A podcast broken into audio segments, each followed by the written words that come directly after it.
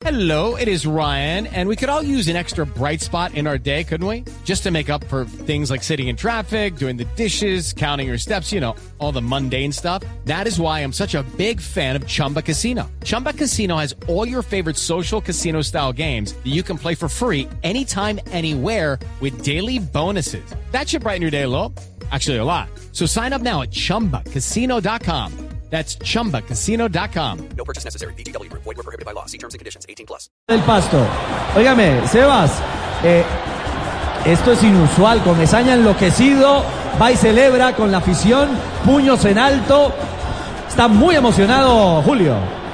Sí, señor, se fueron a celebrar a Oriental en esta ocasión y encabezado por su técnico Julio Comesaña, que está cogiendo a cada uno de los jugadores y les da un abrazo muy fuerte.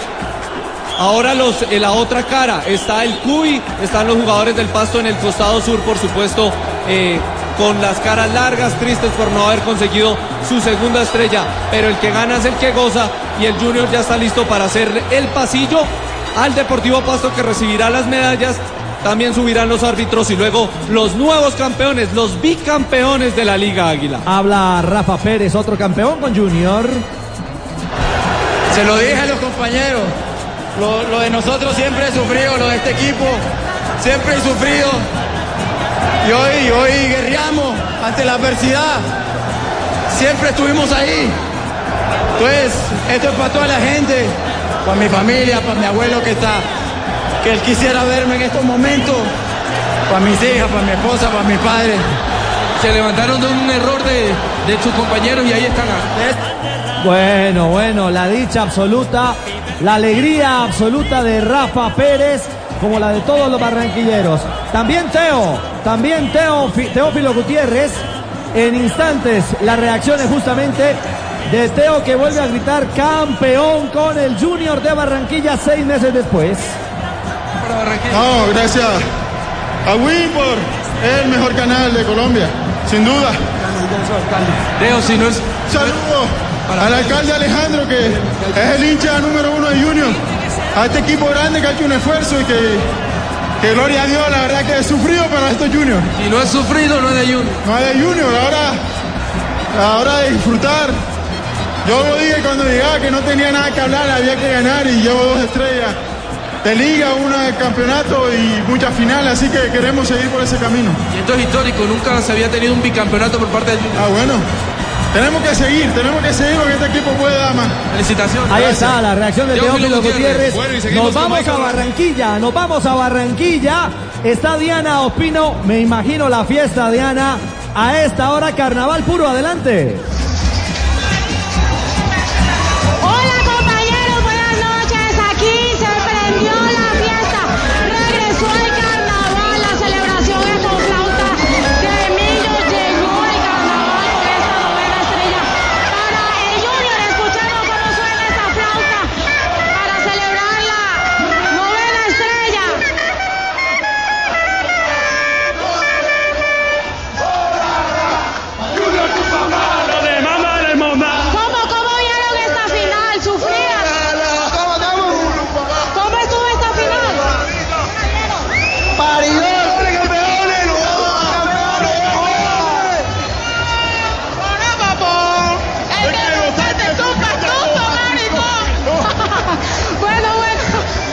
Hizo todo lo posible para ser campeón.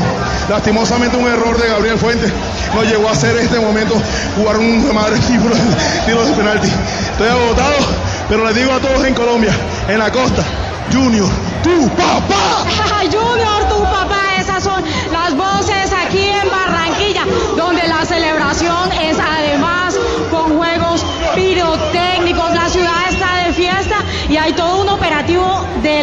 autoridades porque lo que viene ahora es celebración. Un segundo carnaval se prendió en Barranquilla, compañeros. Gracias, Diana, pero cómo no, por supuesto, tienen todo el derecho a celebrar esta nueva conquista, la novena estrella como campeón del fútbol profesional colombiano en la historia para el Junior de Barranquilla.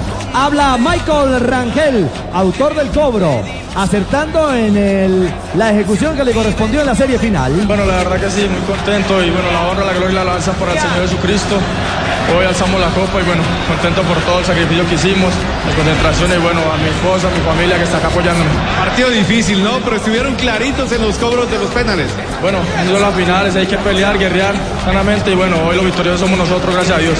Gracias, Michael. Bueno, ahí está Rangel, eh, otro hombre que tiene todo el derecho a celebrar en medio de, la, de las tempestades, de las dificultades que ha vivido eh, en el último tiempo como jugador del Junior de Barranquilla.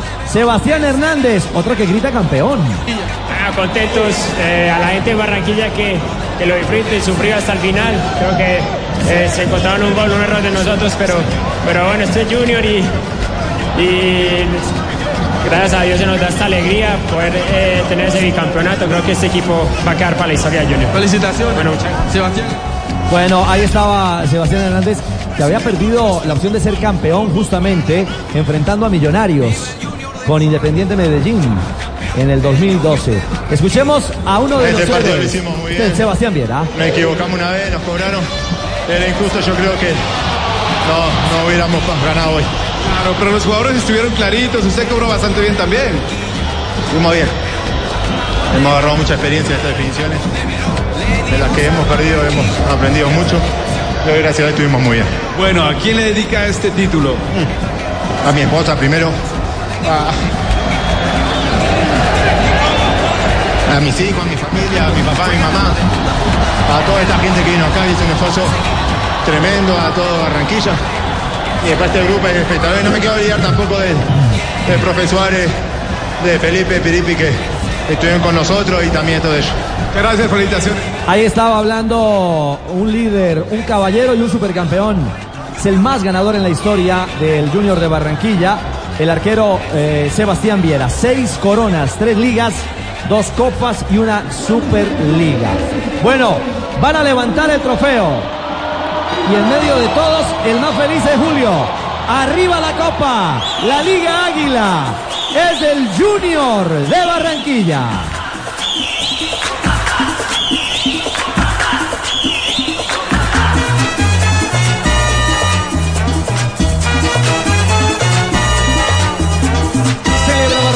Barranquilla, está feliz con la novena del tiburón. El tiburón venció al pasto. Ese gol, ese gol, ese gol del arquero le dio el título. Es un gol. Bet play, bet play, bet play. Regístrate, recarga tu cuenta en los 24 mil puntos Surrero Supergiros y apuéstale a tu pasión. Autoriza con juegos. Hay fiesta en Barranquilla y en la costa atlántica. Y cómo no, eh, Sebastián, ¿me copia? Sí, señor. ¿Qué operativo tendrá Junior ahora de regreso a Curramba? Ya vamos a estar averiguando, Richie, si tienen el vuelo directo de una vez para celebrar con la gente o esperarán mañana tomar el primer vuelo, porque el que en el que se vinieron era comercial. Ok, perfecto. Sí, habrá que establecer para poder eh, saber si será fiesta de madrugada o aguardarán evidentemente mañana para llegar a casa y celebrar. La copa se la roba, la hurta Teófilo Gutiérrez en el buen sentido de la palabra para besarla y mostrarla a los aficionados. Hay fiesta en el Metropolitano, Pablo. Lo que mencionábamos durante la transmisión, se fue llenando más el estadio de Junior de Barranquilla, donde están esperando a los campeones. En las pantallas gigantes del Metropolitano, los seguidores de Junior en la capital del Atlántico estuvieron siguiendo y ahora están festejando, por supuesto, esta nueva estrella del equipo Tiburón, ya suma nueve. Bueno, todos la besan también Minestrosa, que hoy hizo una gran labor en el terreno de juego. Señoras y señores, hemos cumplido acompañando al Junior, al Deportivo Pasto. No quiero que nos despidamos sin antes, de verdad, felicitar a Alexis García, porque ha hecho una gran campaña. Qué capacidad la de Alexis para lograr vender una idea, para generar un convencimiento pleno en un plantel inferior en cuanto a categoría y nombre se refiere y llevarlo hasta esta instancia. Solo un cobro en una definición del punto penal cambió el destino del conjunto nariñense. Dígalo, Sebas.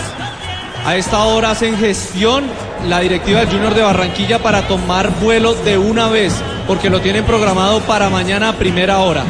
Entonces quieren de una vez llegar a celebrar con la gente, pero están hasta ahora haciendo esas gestiones. Sobre Alexis García, cuarta final de liga que disputa, cuarta que pierde, lamentablemente. Tres con Equidad, una con el Deportivo Pasto, ha perdido dos contra Nacional, dos contra Junior de Barranquilla, pero siempre, como dice Richie, en inferioridad de condición. Bueno, y por supuesto también reconocer el valor de un entrenador como Julio Avelino Comesaña, que regresó a Barranquilla en medio de una tempestad. Julio noveno, ¿no?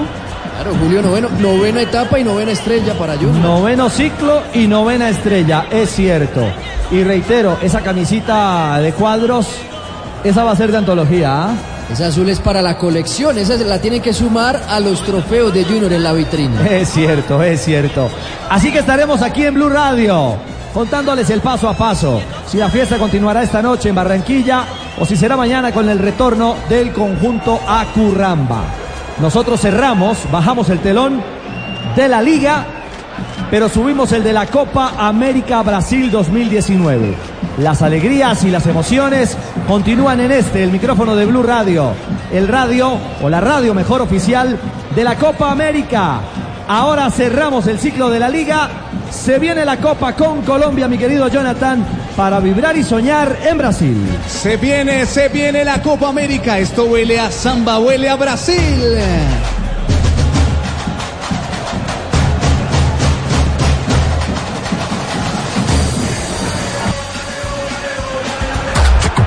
El Junior celebra su novena estrella, señoras y señores. Hay júbilo rojiblanco.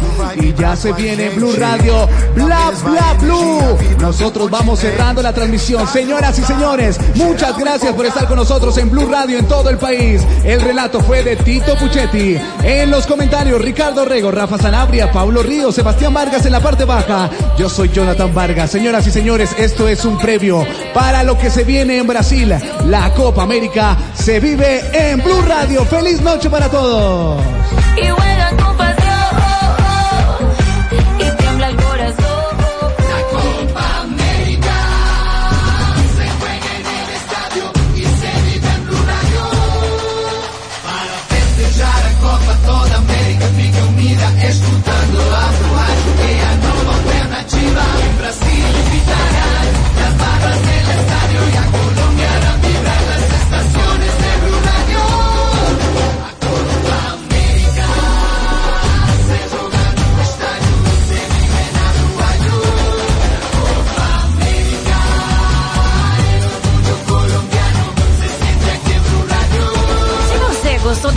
Na Rússia, vai adorar a Copa América no Brasil. Hoy en Blue Radio. Hola amigos, ¿cómo están ustedes? Mucho gusto. Soy Freddy Ordóñez, un proyecto de actor, porque todavía no me considero actor. Tengo un proceso de 42 años de carrera. Esta noche estaré con ustedes como invitado y agradezco muchísimo la oportunidad que me dan para escucharme en Bla Bla Blue. Bla bla blue. Conversaciones para gente despierta. De lunes a jueves desde las 10 de la noche por Blue Radio y bluradio.com. La nueva alternativa. Voces y sonidos de Colombia y el mundo en Blue Radio y bluradio.com. Porque la verdad es de todos.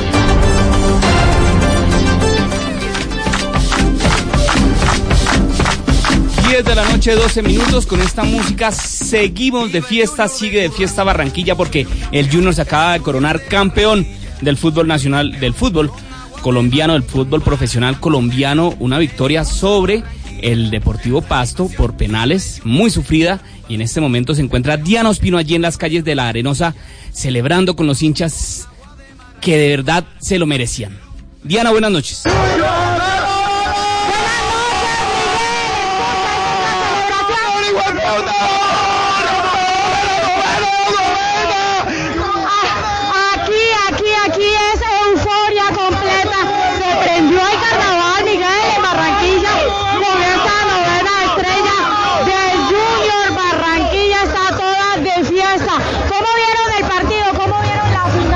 hermosa.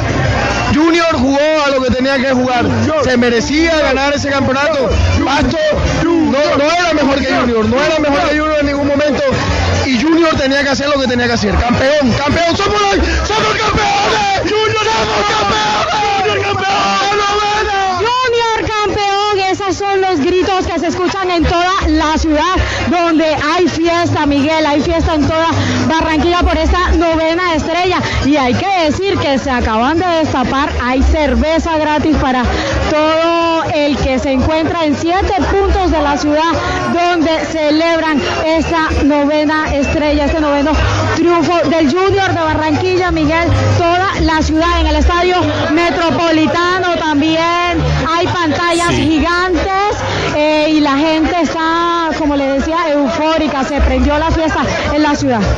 Ya no, sí señora, la fiesta se vive, se siente, la sentimos acá en Bogotá. También el llamado a los hinchas es a celebrar con mucha prudencia, con mucha calma, porque hay que evitar los problemas de orden público esta noche. Hay que celebrar en paz. En otras noticias, Blue Radio tuvo acceso al documento de la denuncia que presentó la exgobernadora de La Guajira, Oneida Pinto, contra dos funcionarios de la fiscalía que, según ella, le estarían pidiendo dinero para favorecerla en varias investigaciones. Los detalles los tiene Juan Esteban Silva. El documento conocido por Blue Radio tiene como fecha el martes 11 de junio. La exgobernadora de La Guajira, Oneida Pinto, lo radicó ante la fiscalía acusando a Ángela Santana, fiscal 46 anticorrupción, y Carlos Castañeda, delegado ante la Corte Suprema de Justicia, que según ella, abro comillas, la han venido fustigando y exigiéndole cosas indebidas, cierro comillas. El documento advierte, en primer lugar, de una solicitud de dinero por parte del abogado Diego Parodi para la fiscal anticorrupción 46, Ángela Santana Toro. Me han venido pidiendo recursos nombre de un abogado íntimo amigo de ellos dos para evitar órdenes de captura. Me tocó entregar una parte del dinero para poder tener las pruebas.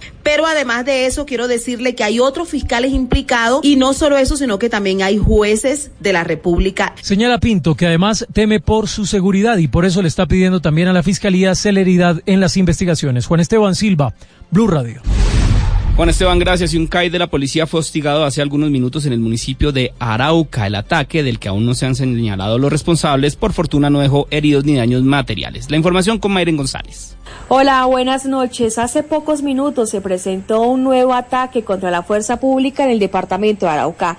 El CAI de la policía, ubicado en el barrio Primero de Enero del municipio capital, en toda la línea fronteriza entre Colombia y Venezuela, fue atacado con explosivos. Se escuchó por la comunidad una detonación que habría sido una granada de fragmentación lanzada contra los uniformados que allí prestan seguridad y posterior a esto se escucharon algunos disparos en medio de la reacción de las autoridades. De momento, aunque no se conoce un reporte oficial de lo ocurrido, se ha conocido que este ataque no dejó personas heridas ni mayores daños materiales que lamentar. Este hecho ocurre luego que el presidente de la República, Iván Duque, visitara esta tarde el municipio de Tame. Desde Arauca, Mayren González, Blue Radio. Mayren, gracias. Y el Congreso le dio luz verde a la ley del actor. La información la tiene Diego Perdomo. La plenaria del Senado aprobó esta iniciativa que pretende brindar mejores condiciones para el ejercicio de la actuación en Colombia, según reveló la ponente de este proyecto en el Congreso, la senadora Nadia Blel. Esta es una propuesta que parte de la realidad que viven los actores en nuestro país. Hoy en día muchos de ellos, en su gran mayoría, el 65% de ellos son contratados por capítulos, solamente el 30% de nuestros actores son contratados mensualmente y en todos los casos son contratados a través de contratos de prestación de servicios. Evidencia la realidad que viven nuestros actores, los escenarios de desprotección laboral, cómo no tienen garantías para que sus obras sean reconocidas, garantías para sus derechos patrimoniales. Varios actores se pronunciaron a través de las redes sociales. La actriz Diana Ángel dijo que después de cinco años esta iniciativa es una realidad. Diego Perdomo, Blue Radio. Diego, gracias. Y la directora de Fiscalías del Departamento del Tolima hizo un llamado a la población de Ibagué a no caer en sistemas de captación de dinero tipo pirámide. Los detalles con Medardo Morales. Luego de conocerse en la ciudad de Ibagué el funcionamiento de un sistema de captación de dinero tipo pirámide que estaría funcionando bajo la figura de economía solidaria, Seid Izquierdo, directora de Fiscalía Seccional Tolima, hizo un llamado a la comunidad de Ibagué para no dejarse engañar. La Fiscalía General de la Nación Seccional Tolima hace un llamado a la ciudadanía para que no se dejen engañar frente a las invitaciones que vienen circulando voz a voz o a través de grupos de chats en WhatsApp para participar en esquemas piramidales, especialmente en la ciudad de Ibagué. Las llamadas pirámides en donde los que integran reciben ganancias por vincular a otras personas es una de las modalidades de captación o recaudo de dinero no autorizado en el país en forma masiva. Seid Izquierdo afirmó que hacer parte de estas pirámides conlleva una pena privativa de la libertad de hasta 20 años de prisión. Desde la ciudad de Ibagué, Medardo Morales, Blue Radio. Medardo, gracias. Y esta noche se hizo el lanzamiento oficial de Los secretos de la obra histórica Capilla Sixtina del artista italiano Miguel Ángel, una exposición que, llega, que llegará en tres meses a Bogotá. Información con Isabela Gómez. Con una réplica de la Capilla Sixtina llegan los secretos de la obra de Miguel Ángel a Bogotá. En el lanzamiento del evento que se desarrollará en septiembre, Blue Radio conoció los detalles de la obra que sin necesidad de viajar hasta Roma permitirá a los espectadores conocer la histórica estructura. El montaje de la Capilla Sixtina lleva cerca de dos años y contará con 280 frescos en los que se observará en detalle la obra del italiano. Diego Tamayo, artista y vocero de la empresa que desarrollará la exposición. La gente que entre va a poder vivirla, tocar las obras, tomarse fotos. Tú sabes que la Capilla Sixtina desde 1994 está prohibido tomar fotos. Lo bueno de, de, esta capilla que nosotros traemos es que la gente puede entrar, tomarse fotos. Y hay una cosa muy linda que queremos hacer y es que los colegios públicos van a entrar gratis. Todos los colegios públicos de Bogotá pueden entrar gratis en todas las mañanas. Tamayo explicó que durante la exposición se darán a conocer los detalles hasta ahora desconocidos de la vida y obra de Miguel Ángel. Blue, Blue. Noticias contra reloj en Blue Radio. 10 de la noche, 19 minutos. Las noticias contra reloj en Blue Radio. La noticia en desarrollo. Mucha atención porque murió la leyenda del periodismo deportivo colombiano, don Mike Forero Nogués. A los 99 años, 6 meses, murió en la ciudad de Bogotá este periodista deportivo, según confirmó su hijo Clemente. Él era un referente indiscutible del periodismo deportivo al quien le deseamos paz en su tumba. La cifra, más de 3.200 trabajadores de la mina Chuquicatama, un enorme yacimiento de cobre propiedad de la minera estatal chilena Codelco, decidieron en una asamblea iniciar el próximo viernes una huelga tras rechazar ofertas económicas en medio de una negociación contractual con la compañía. Y quedamos atentos al presidente de los Estados Unidos, Donald Trump, quien reconoció que, llegado el momento, aceptaría la información que puedan ofrecer países como Rusia o China sobre su rival demócrata en las elecciones de 2020. 10 de la noche, 20 minutos. La ampliación de estas noticias en blurradio.com. Quédense con bla bla blue. Tus vacaciones con Decameron se hacen realidad. Si lo planeas, lo logras. En Blue Radio son las 10 de la noche, 21 minutos. Tus vacaciones con Decameron se hacen realidad. Si lo planeas, lo logras. Reserva ya en Decameron con hasta un 20% de descuento. Compra ya. Decameron.com 018 Puntos de venta de Cameron y agencias de viajes. Aplican condiciones. Operado por Servincluidos Limitada. RNT 3961. El mundo está en tu mano. Escúchalo. Noticias de Colombia y el mundo a partir de este momento. Léelo. Entiéndelo. Pero también opina. Con respecto a la pregunta del día. Comenta. Yo pienso que. Critica. Y sí, pienso que. Felicita. Vean que el pueblo lo está respaldando. En el fanpage de Blue Radio en Facebook tienes el mundo.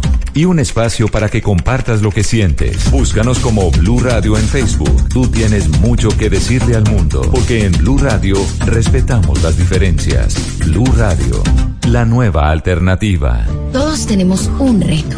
Algo que nos impulsa. Eso que nos hace levantar de la cama todos los días. Un sueño que nos lleva al límite. Y nada más importa. No importa el dolor. Ni la frustración. No importa el tiempo. Un reto que es a la vez nuestro combustible y nuestra obsesión. Porque nada se consigue de la noche a la mañana. Este es mi reto. ¿Cuál es el tuyo? Pasta Sonia. Sabor y energía que te hacen mejor. Trabajamos pensando en usted. Estás escuchando Blue Radio con el Banco Popular. Siempre se puede. Don Carlos acaba de ganar. Puede elegir entre un computador, un dron o un asador. Con el ahorro ganador CDT, siempre ganas. Sin rifas ni sorteos. Ahorra y obtén mayor rentabilidad. Más información en www.bancopopular.com.co. Banco Popular. Somos Grupo Aval. Aplican condiciones. Vigilado Superintendencia Financiera de Colombia. Hoy en Blue Radio. Hola amigos, ¿cómo están ustedes? Mucho gusto. Soy Freddy Ordóñez, un proyecto de actor, porque todavía no me considero actor. Tengo un proceso de 42 años de carrera. Esta noche estaré con ustedes como invitado y agradezco muchísimo la oportunidad que me dan para escucharme en Bla Bla Blue. Bla Bla Blue. Conversaciones para gente despierta. De lunes a jueves desde las 10 de la noche por Blue Radio y bluradio.com. La nueva alternativa. ¿Qué se requiere para una buena conversación? Un buen tema, un buen ambiente, buenos interlocutores, preguntarles a los que saben y dejar que todos expresen su opinión. Cada noche encontraremos los ingredientes necesarios para las mejores conversaciones en Bla Bla Blue. La manera ideal de terminar el día y comenzar uno nuevo. Aquí comienza Bla Bla Blue. Conversaciones para gente despierta. En vivo, desde el estudio principal de Blue Radio, en Bogotá, Colombia. Aquí está Bla Bla Blue. Buenas noches, Pasto.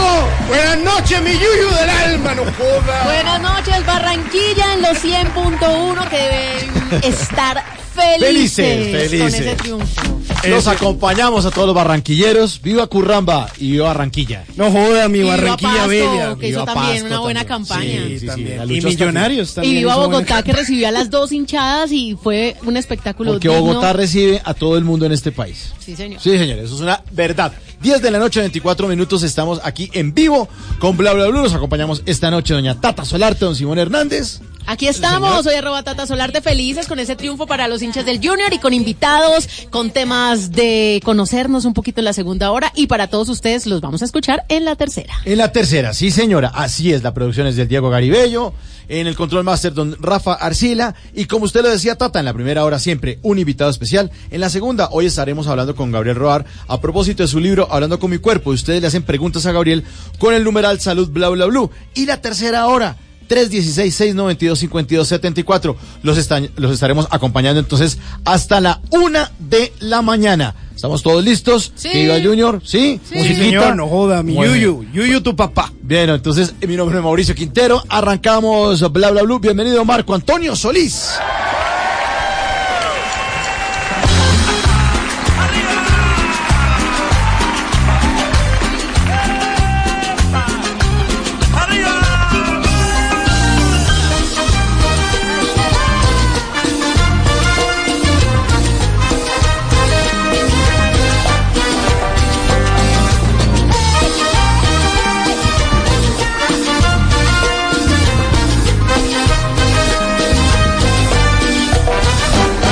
Quiero decirte esta noche sin vacilación que ya no aguanto lo que traigo aquí en mi corazón.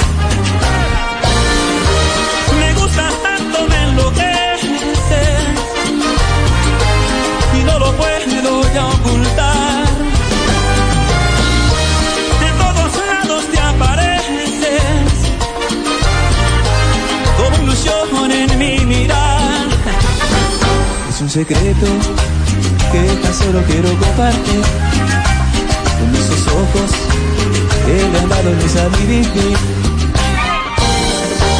Y en esta noche no hay más luna que como tú me alumbre más. Que mi alma crece una fortuna por tanta dicha que me da. Te quiero, te quiero, se oye en mi pecho ese grande amor que me has hecho. Latido a latido, te siento conmigo. Yo quiero ser más que tu amigo. Sí, señores. Celebra, celebra Barranquilla. Y celebra también puede celebrarlo con Marco Antonio Solís. Sí, señor Marco Antonio Solís, el Buki. Que, ¿Qué pasó? No, pero yo dudo que estén celebrando con el Buki hasta ¿Usted no ahora celebra con el Buki? No. La canción es buenísima. ¿No? La canción es buena, pero uno no celebra un triunfo de ¿Cómo fútbol que con el no? Buki. Claro, solo con el Buki. Hay No. gustos, de todo.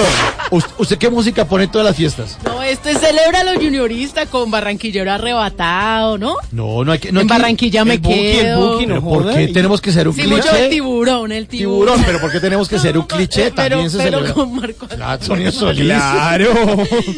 Pues eh, mire. No la voy a invitar a mi fiesta. De Marco Antonio De Marco Antonio Solís. Temática. Todos con el pelo largo. Pues eh, mire, eh, Marco Antonio Solís estaba muy sorprendido por estos días porque un fanático suyo de esos un poco particulares tenía un autobús o haga de cuenta, no sé, una buseta o flota, camión, como quieras llamarlo, y resulta que decidió brandearlo y usted lo puede brandear como quiera, del Junior, de Pasto, de lo que se le dé la gana, pero se imagina un autobús brandeado así, la cara gigante del Buki de Marco Antonio Solís. Buenísimo, y que lo pasen por Barranquilla para celebrar. Cierto, Tata, que lo pasen Sí. por Barranquilla el bus del. Buki. Pues el Buki está muy sorprendido por eso y pues eh, dijo, oiga, pues chévere ese nivel de fanatismo de un fanático de él, valga la redundancia, de Antonio Rosas, que decidió darle tremenda sorpresa que se ha vuelto eh, pues obviamente virua- viral en las redes sociales y bueno, pues eh, chévere que quieran así a sus artistas. Yo, por ejemplo, mandaría a hacer un bus así gigante de Gracie. De Gracie, cosa así, claro. ¿Por qué no? Y yo del Buki, yo del Buki también. ¿Del Buki? Sí, pero en Barranquilla.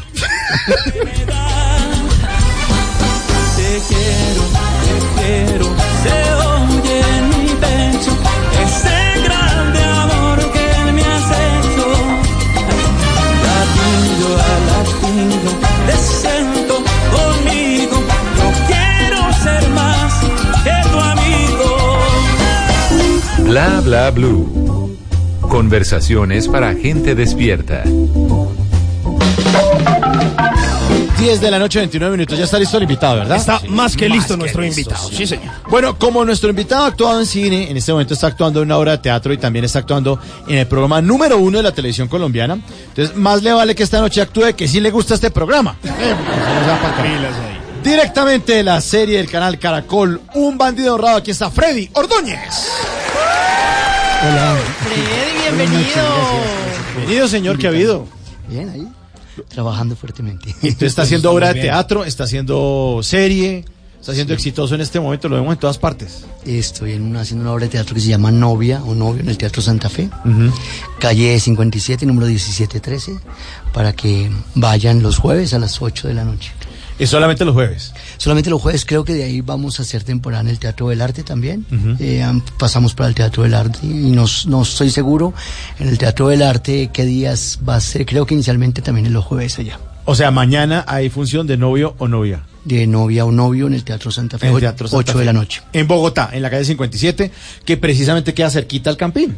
Sí, señora, ya debe estar la gente, todos los hinchas celebrando. el La avenida Los Las 57. Palmas, sí, señor. Debe estar los del pasto ahí tirándole piedras al teatro. No, hombre, no. No, no, no, porque los de Pasto salían por la parte sur. Los que salían por la parte norte eran los del Junior. Entonces deben estar felices. Usted que ahí. estuvo ahí en el estadio, ¿cómo era la distribución en el estadio? Eh, estaba toda la gente de costado norte y laterales norte y la parte pues, norte del estadio con la gente de Junior y el costado sur del estadio estaba totalmente vestido de pasto. O sea, era la parte que en este momento deben estar tristes.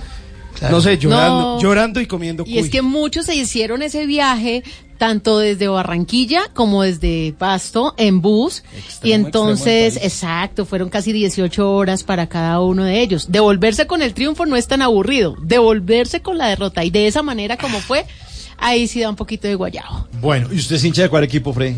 No, no, no tengo hincha, no soy eh, hincha de ningún equipo ¿Pero el colombiano. fútbol el fútbol? Me gusta mucho el fútbol, es- soy hincha solamente de la Juventus. Ah, Ah, oiga, bien. muy internacional. Vino a tirar Pero usted es hincha, ¿sabe quién? De Hilda Strauss. Sí, porque ¿Cuántos años tiene usted, Freddy? La verdad. yo tengo 51 años. Es que por eso. 51. Es que parece un niño. 51 años. Yo no le pongo más de 28. Gracias. Soy modelo 67. ¿En serio? Oiga. ¿Usted tiene 51 años? Sí, Pero ¿cuál es la fórmula? Tomar vino todo el tiempo. en serio, hay que jalarle al vinito regularmente. Para que uno se conserve en el Sí, alcohol. Claro. en el alcohol del vino.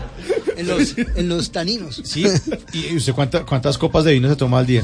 No, yo tomo, siempre tengo la costumbre de tomarme uno en ayunas. Sí, Yo siempre... ¿En ayunas? En ayunas, ¿En serio? claro. Vino en, a- yo he escuchado agüita caliente con zumo de limón, he escuchado bicarbonato, pero nunca había escuchado vino en ayunas. Sí, vino en ¿Y ayunas. tinto o Eh, blanco? Tinto.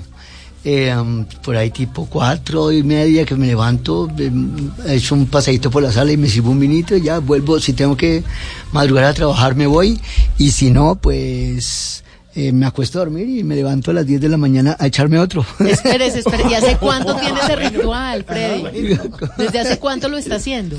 Lo que pasa es que yo fui criado por mi abuelita y mi abuelita tenía la sana costumbre de acostarse eh, con un vino, Sí, de noche sí, De porque noche. ayuda a dormir plácidamente. una galletica y un vino. Ella era testigo de Jehová, entonces me ponía a leer el despertar, la atalaya, todas esas cosas. Yo le leía la Biblia y de premio yo le decía, abuelita, lo mío, y lo mío era, era un vino eh, con una galleta. Y en ayunas también, la misma dosis. Pero luego los testigos de- Jehová, ¿no que no toman? No, mi abuelita era ¿Y alcohólica. disidente- Ella traicionaba sus principios. Ah, bueno. Y su abuelita también se conservaba bien. Sí, mi abuelita tenía buena salud. y, em, em, La apariencia, es que, es que usted se ve muy joven. Gracias. Es Gracias. que usted es el amparo grisales de los hombres. Yo creo. No, en serio. No, el Benjamin Button, yo creo que es algo así, está de, vuelta. Sí, sí, pero mm, eh, yo creo que he tenido una vida sana eh, y eso ayuda muchísimo. No fumo, no cero drogas. Le jalba el vinito. Y ya. Suavecito. Y, y es que eso fue una buena herencia que me dejó mi abuela porque a mí solamente me interesó el vino. Yo no puse los ojos en otras cosas ni nada, no me interesó otro camino. Pero usted hace deporte. Sí, hago deporte, no, no con mucha frecuencia, pero obviamente, obviamente, pues cuando tenemos eh, am, gran número de funciones de teatro, entonces ese, ese es el deporte. de Ah, claro, sí, sí, porque es que la adrenalina La adrenalina y, y la energía que uno gasta en un escenario es increíble. es increíble porque Sí, le baja de peso a cualquiera. el, el público mm, em, requiere de mucha energía. Claro, y la concentración que uno tiene que tener. Bueno, ¿y, y, y qué más hábitos tiene? ¿La comida? Eh, la comida, mm, como de todo, eso no hay rollo por eso. Pero usted, usted mezcla cinco harinas y tú sabes nada. No, no, no, normal. Yo, lo- además, con una harina uno tiene. Venga, Freddy, pero es que yo le pregunté su edad porque usted ha participado en producciones desde hace muchísimo tiempo. Eh, No sé, Don Chinche también hizo parte de, de- de- todo Don lo que usted Chiche ha fue hecho. donde empecé. Exacto, una serie que ya no existe, que todos los años, y usted estuvo ahí. Yo estuve ahí. ¿Cuál fue Pues, su personaje ahí? Era negativo, que era un, el hijo putativo del chinche, que era un chico que repartía empanadas en una bicicleta, y entonces a él le preguntaban cualquier cosa y él decía negativo, negativo. y entonces, eh, um, sí, era hijo putativo del chinche, se hacía pasar por hijo del chinche, llegaba la historia haciéndose pasar que era un hijo del chinche y resulta que, que no, no era, era un muchacho que, que quería tener al chinche como papá. ¿Y, y usted cómo llega a ese papel? Pues usted tenía más o menos como 10 años, ¿no? Cuando eso. Eh, tenía nueve años cuando empecé en el, en el Chinche. Eh, yo, yo hacía, estaba estudiando en la Escuela Distrital de Teatro, Luis Enrique Osorio, que ya no existe, es lo que hoy en día conocemos con el nombre de la SAP. La. La, la- Academia. Superior de Arte de Bogotá, así en el centro. Nosotros teníamos, pues estaba la escuela ahí en los sótanos de la Jiménez. Yo estudiaba ahí y entonces fueron a hacer casting Duni y Kuzmanovic, que era el- el- uno de los productores del Chinche, eh, con el mismo Chinche. Fueron y entonces me vieron y eh, me, me- me castearon a mí junto a otros compañeros y después fueron a la academia de Ramiro Corso, que también ya murió. Eh, y entonces allá también me encontraron porque yo también tomaba clases con Ramiro Corso. Y entonces dijeron, ¿y usted también? ¿Usted también, ¿También está acá? ¿También está acá? Y finalmente quedé en el casting y uh, fue un casting bastante numeroso. Fue un casting, me dieron una oportunidad y pues hice parte del chinche y ahí empezó mi carrera en la televisión. O sea, que, ¿Ahí tenía cuántos años? ¿10? Ahí tenía, iba a cumplir 10 años. O sea que desde qué edad estaba estudiando teatro. Yo estudiaba teatro desde los 6 añitos. ¿Seis años? Sí, hacía cursos infantiles en la Escuela Distrital de Teatro. ¿Y cómo a los seis años uno decide, oiga, mi vocación es como que es por este lado? Lo que pasa es que, como les decía, fui criado por mi abuela y mi abuela se la pasaba viendo novelas. Y en esa época había novelas a las 4, a las 8, a las Mm. 9, a las 10. Pero menos mal su abuelita no tenía más vicios. No. Sino solamente el vino y las novelas. Ella, ella, ella, ella se pateaba cualquier novela. Entonces, yo creo que al verla yo tan concentrada en sus novelas, yo dije, yo quiero ser actor. Y entonces yo le dije a mi abuela que quería meterme a estudiar actuación y ella me metió a estudiar actuación. ¿Y sus papás, Freddy? Eh, mis- yo no fui criado con- por mis padres, eh, mis padres ya murieron ambos, ya murieron los dos. Y su abuelita también. Mi abuelita murió en el año 88, mi padre murió en el 2005 y mi mamá murió en enero del año pasado. Bueno, Freddy, pero usted supo levantarse ante todas esas ausencias, encontró en su abuela ese mamá y esa, esa mamá y ese papá y todo este legado bonito que le ha dejado. Ahora, usted también ya tiene una familia. Sí, claro, tengo una hija, tengo una esposa. Mi hija tiene cinco añitos, tengo un hijo de 21 años que estudia producción de cine y televisión, está retomando los estudios. ¿Lo puede dirigir a usted en cualquier momento? Ese es mi sueño, que me dirija que algún día para yo decirle, señor, ¿qué quiere que haga? y él también, él también toma vinito como usted, ¿o no? Sí, lo estamos enseñando, lo estamos llevando por el buen camino. estamos guiando. Sí, no, hace poquito me di cuenta que le jalaba al, al, al, al ron, al, al aguardiente, y yo le dije, no, no, no, ¿qué es esto? Por Hombre, Dios. usted no parece hijo Sí, sí, mío. usted no, tiene que jalarle al vino y está incursionando en- en- un poco tarde, porque yo empecé mucho más temprano. Pero usted toma vino tinto, usted toma vino, o sea, uno puede llegarle a usted con una botellita o usted de los que mira la botella, eh, es un buen catador. Yo soy un buen catador, sé bastante de vinos, pero no es que me mate comprar vinos costosos porque simplemente eh, a veces los vinos más costosos no implica que sean buenos vinos. A veces eh, a veces se traiciona uno y en los almacenes de cadena como que no le dan un buen trato al vino. Las grandes superficies como que a veces le salen a uno lo- a picados los vinos porque tal vez los, los tienen mucho tiempo embodegados, parados, a, a no muy buena luz y entonces ya cuando uno se los va a tomar entonces pierde ahí uno, entonces uno dice, ah, tanta práctica que me gasté aquí con este vinito y mire, salió picado. Eso a veces pasa. Entonces, no los, los vinos eh, costosos no siempre son sinónimo de buenos vinos. Bueno, Freddy, entonces eh, nos tiene que dar un pequeño curso aquí de enología. Por favor. Eh, Claro. para que nos recomiende. Pues yo no, yo, yo no prometo tomarme uno en ayunas nunca, pero de pronto sí comprarme un buen vino. Esta noche estamos aquí en Bla Bla Blue con Freddy Ordóñez.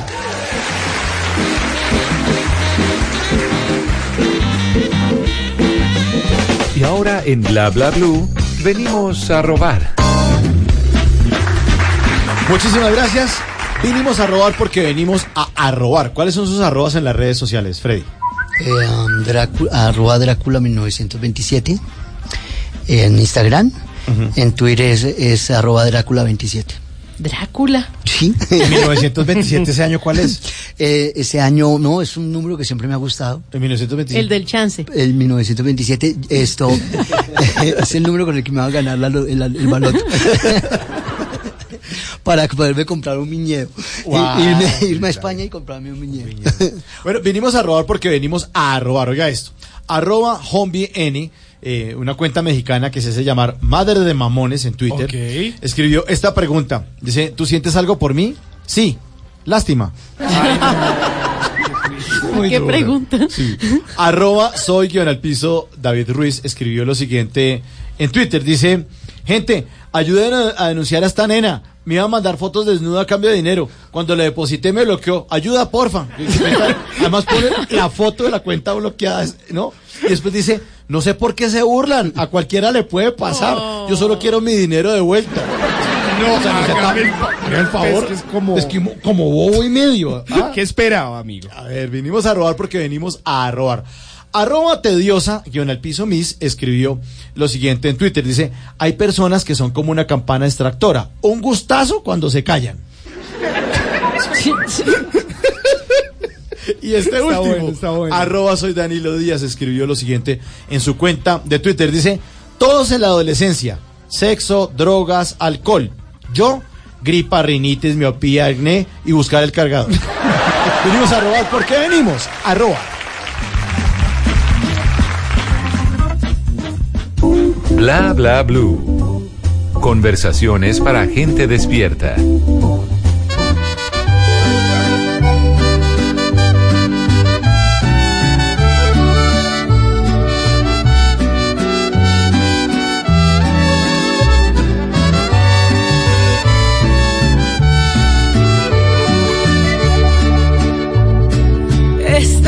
Historia de un macho que lo parió esta tierra de camisa abierta, joyas brillantes y botas. Su poder no tiene fronteras. Gastarle calma a los nervios, no sabe lo que es ser tacaño. Es conocedor de trago, mujeres, caballos. Es el lobo de los rebaños. 10 de la noche, 42 minutos. El pequeño Ortega de Paola Jara, banda sonora de la serie de televisión del canal Caracol. Un bandido honrado, número uno en rating en Colombia. No, ¿Cómo es costumbre? Perdón, perdón, no es el pequeño Ortega, es el Crespo Ortega. El que es Ortega. El Crespo Ortega. El que es Ortega. Y es el debut de Paola Jara también en la actuación. Bueno, haciendo su propio rol, ¿no? El de cantante. Exactamente. Pero lo ha hecho muy bien. Bueno, Freddy, aquí tenemos una cajita. Es mi cajita, la cajita de Tata Solarte. En esa cajita usted va a encontrar tres papelitos y va a sacar de a uno y vamos a ir hablando justamente de lo que dice ahí. Entonces saquemos el primer papelito. A ver, revuélvalos. A ver. ¿Qué dice? Léalo, léalo, léalo. Bandido correcto o corrupto. A propósito de su actuación, ¿cómo se llama el personaje? Se llama Perea, es un detective. Es un, Ajá. es un policía que le ayuda a Ramírez, que es eh, el, el, lo, lo- lo interpreta Andrés Toro eh, y es el eh, el que persigue todo el tiempo al bandido honrado porque mm, ese cuentico de que tuvo un encuentro místico con el Señor y que ya hoy en día es otra persona no se lo creemos nosotros. Pero sí, sí lo tuvo y él ya Sí. sabe que es mejor ser correcto que, corrupto. y, y realmente bueno. sí tiene un cambio, realmente sí tiene un cambio, pero la policía nunca le cree. Está alejando las tentaciones, ese Sí, bandido. Sí, sí, porque se la pasa lleno de tentaciones Mm. por todo lado, económicas y eh, femeninas y de todo. Y es muy chistosa la serie porque además si usted quiere tener un- una noche divertida, Sí. véase esa novela. Porque es, muy buena la actuación de todos De en todos, la novela. De, de todos. todos. El casting muy bien escogido. Pero, pero ¿usted ya había hecho alguna vez de, de detective en su carrera actoral? Yo hice un policía en eh, Cuando vivas conmigo, que era la novela que protagonizaba Cristian Tapan.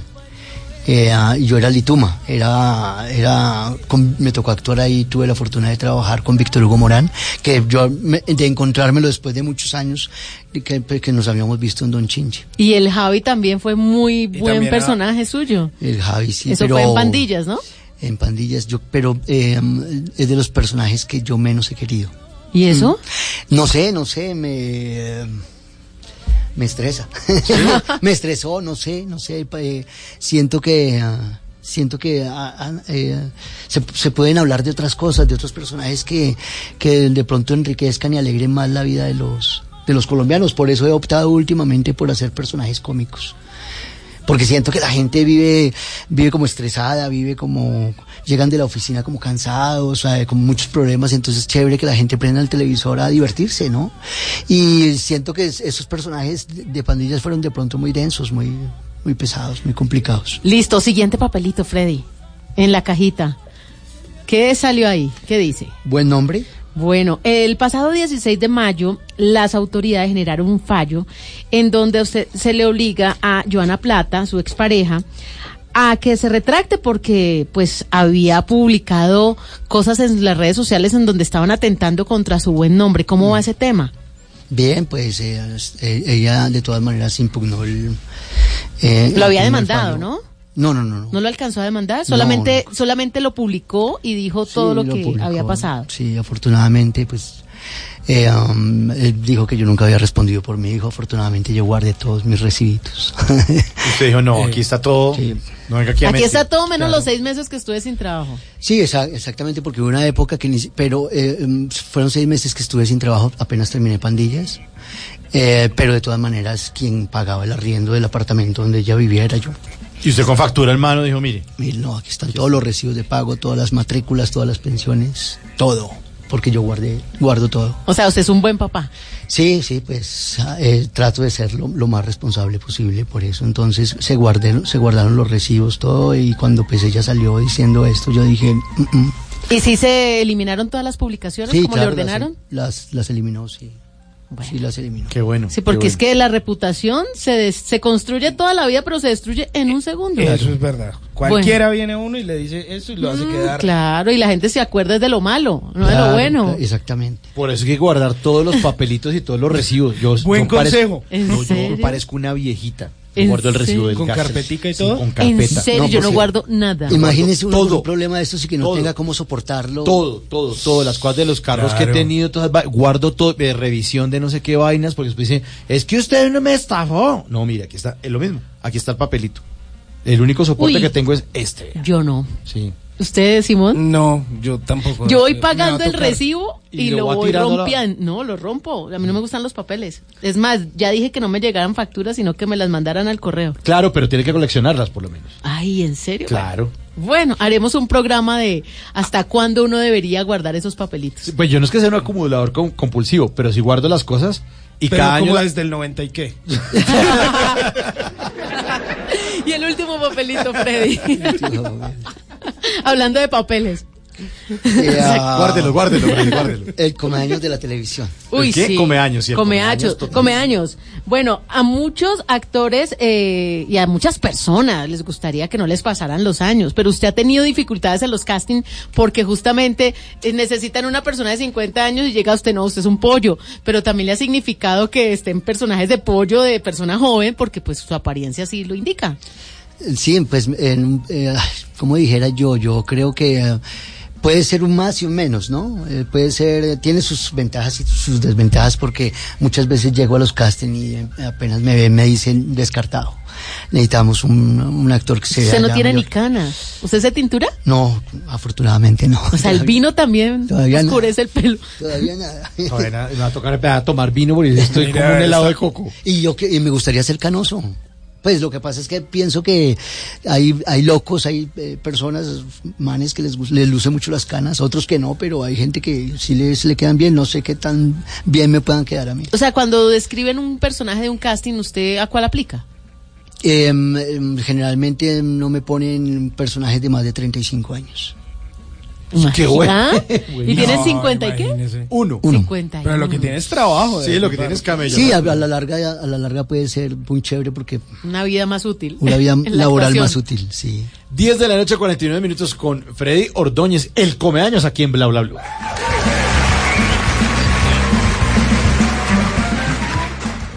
Lo que algún día fue noticia, hoy es historia. En Bla Bla Blue, antes de que se acabe el día.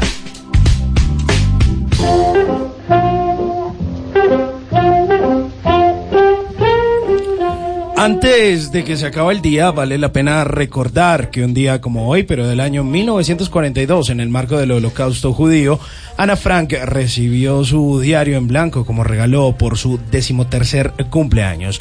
Ana Frank nació el 12 de junio de 1929 en Frankfurt. Fue una joven de origen judío que dejó testimonio de un famoso diario. En dos años contó la historia oculta que vivió con su familia para poder escapar del exterminio nazi.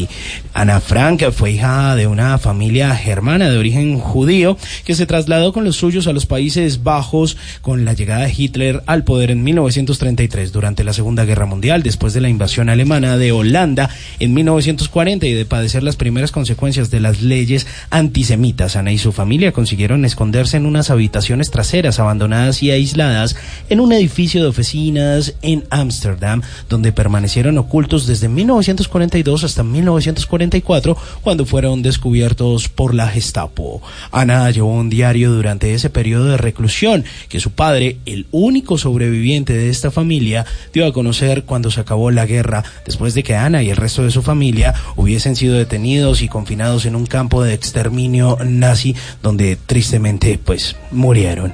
El diario constituye un conmovedor testimonio de este tiempo de terror y persecuciones. Antes de que se acabe el día, vale la pena recordar que la vida es sagrada, que nadie puede venir a acabar con nuestra fe o nuestras creencias a su antojo, que es bueno recordar, ¿por qué no?, hacer un diario para que este tipo de cosas nunca vuelvan a ocurrir en ningún lugar del mundo. Nunca te irás a la cama sin aprender algo nuevo. Bla Bla Blue.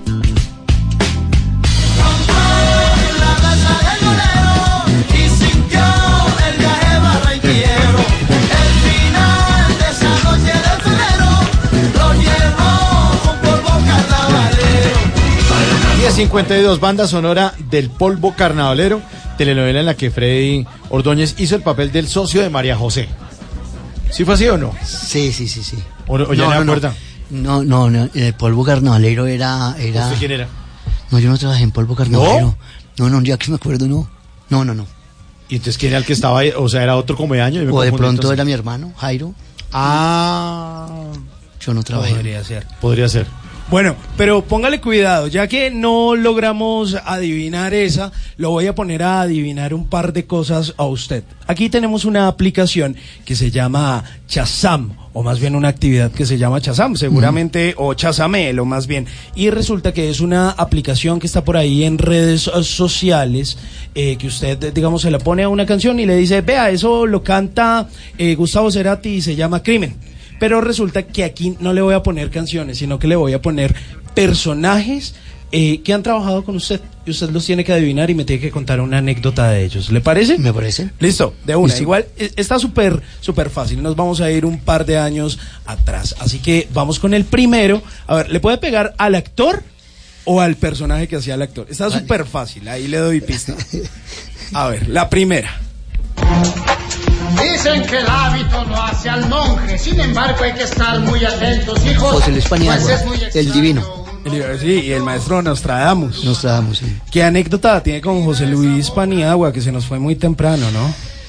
Eh, um, José Luis era un tipo súper brillante, era un tipo muy inteligente, muy, muy ah, ágil de mente y con un conocimiento muy amplio. Eh, las conversaciones con él eran muy interesantes. Sí. Tomar vino con él era una cosa, buen plan, buen plan. un buen plan, un buen plan. Lo mismo que con Vicky.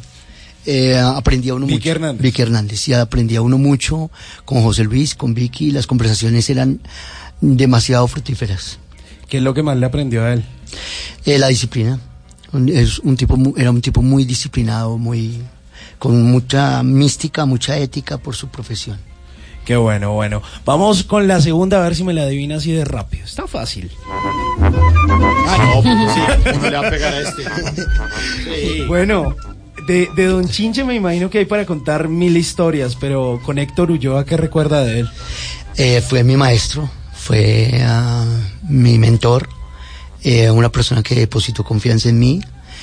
Ah, le aprendí mm, actualmente muchísimas cosas y me siento muy orgulloso de haber tenido, de haberlo tenido como compañero, como maestro, como profesor, como director, porque él a lo último dirigió el programa, ya después de que Sí, se fue Pepe, sí, dirigía el programa el mismo Chinche y, y no solamente conocí actores de esos actores que son de verdad que uno dice estos actores no los vuelven a sacar en ningún lado y ni so- no se volvieron a producir No hay ficha repetida. de no, pues trabajar al lado de Diego Álvarez, de, de um, eh, Gloria Gómez, de Víctor Hugo Morán, de Silvio Ángel, de Chela del Río, eh, de Cristina Penagos, eh, para mí era una era un sueño, era un sueño. Bueno, le voy a poner el último. También está súper fácil y para que nos cuente ahí un par de historias de un papel que también fue muy recordado en la televisión colombiana. ¿Cómo así, perrito? ¿Usted nunca ha probado la marihuanita? No, Miguelito, lo veo re pana. perrito. ¿Cómo así? Que sabe que a uno lo dejan en una voladora, lo más de chimba. Ay, parcerito, ¿sabe por qué hay tanto desechable? Porque los manes abusan de su cuerpo. ¿Sabe que eso es de a poquiticos? Es como si usted se tomara una albercada de agua, ñero.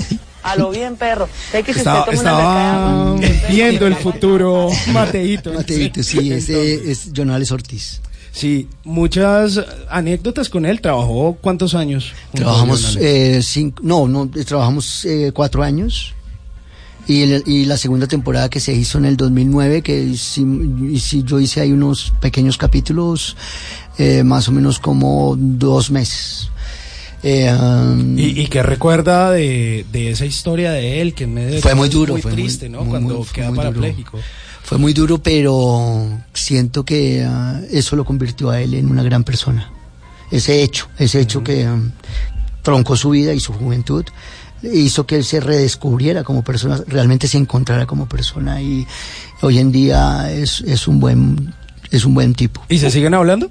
Eh, no con tanta frecuencia como, como lo hacíamos antes cuando, cuando trabajábamos, pero sí, eh, en alguna oportunidad hicimos algunas cosas de teatro y lo que pasa es que en, en este medio cada cual coge su rumbo y Sí, uno necesita esos tramacosos como para reaccionar, ¿no?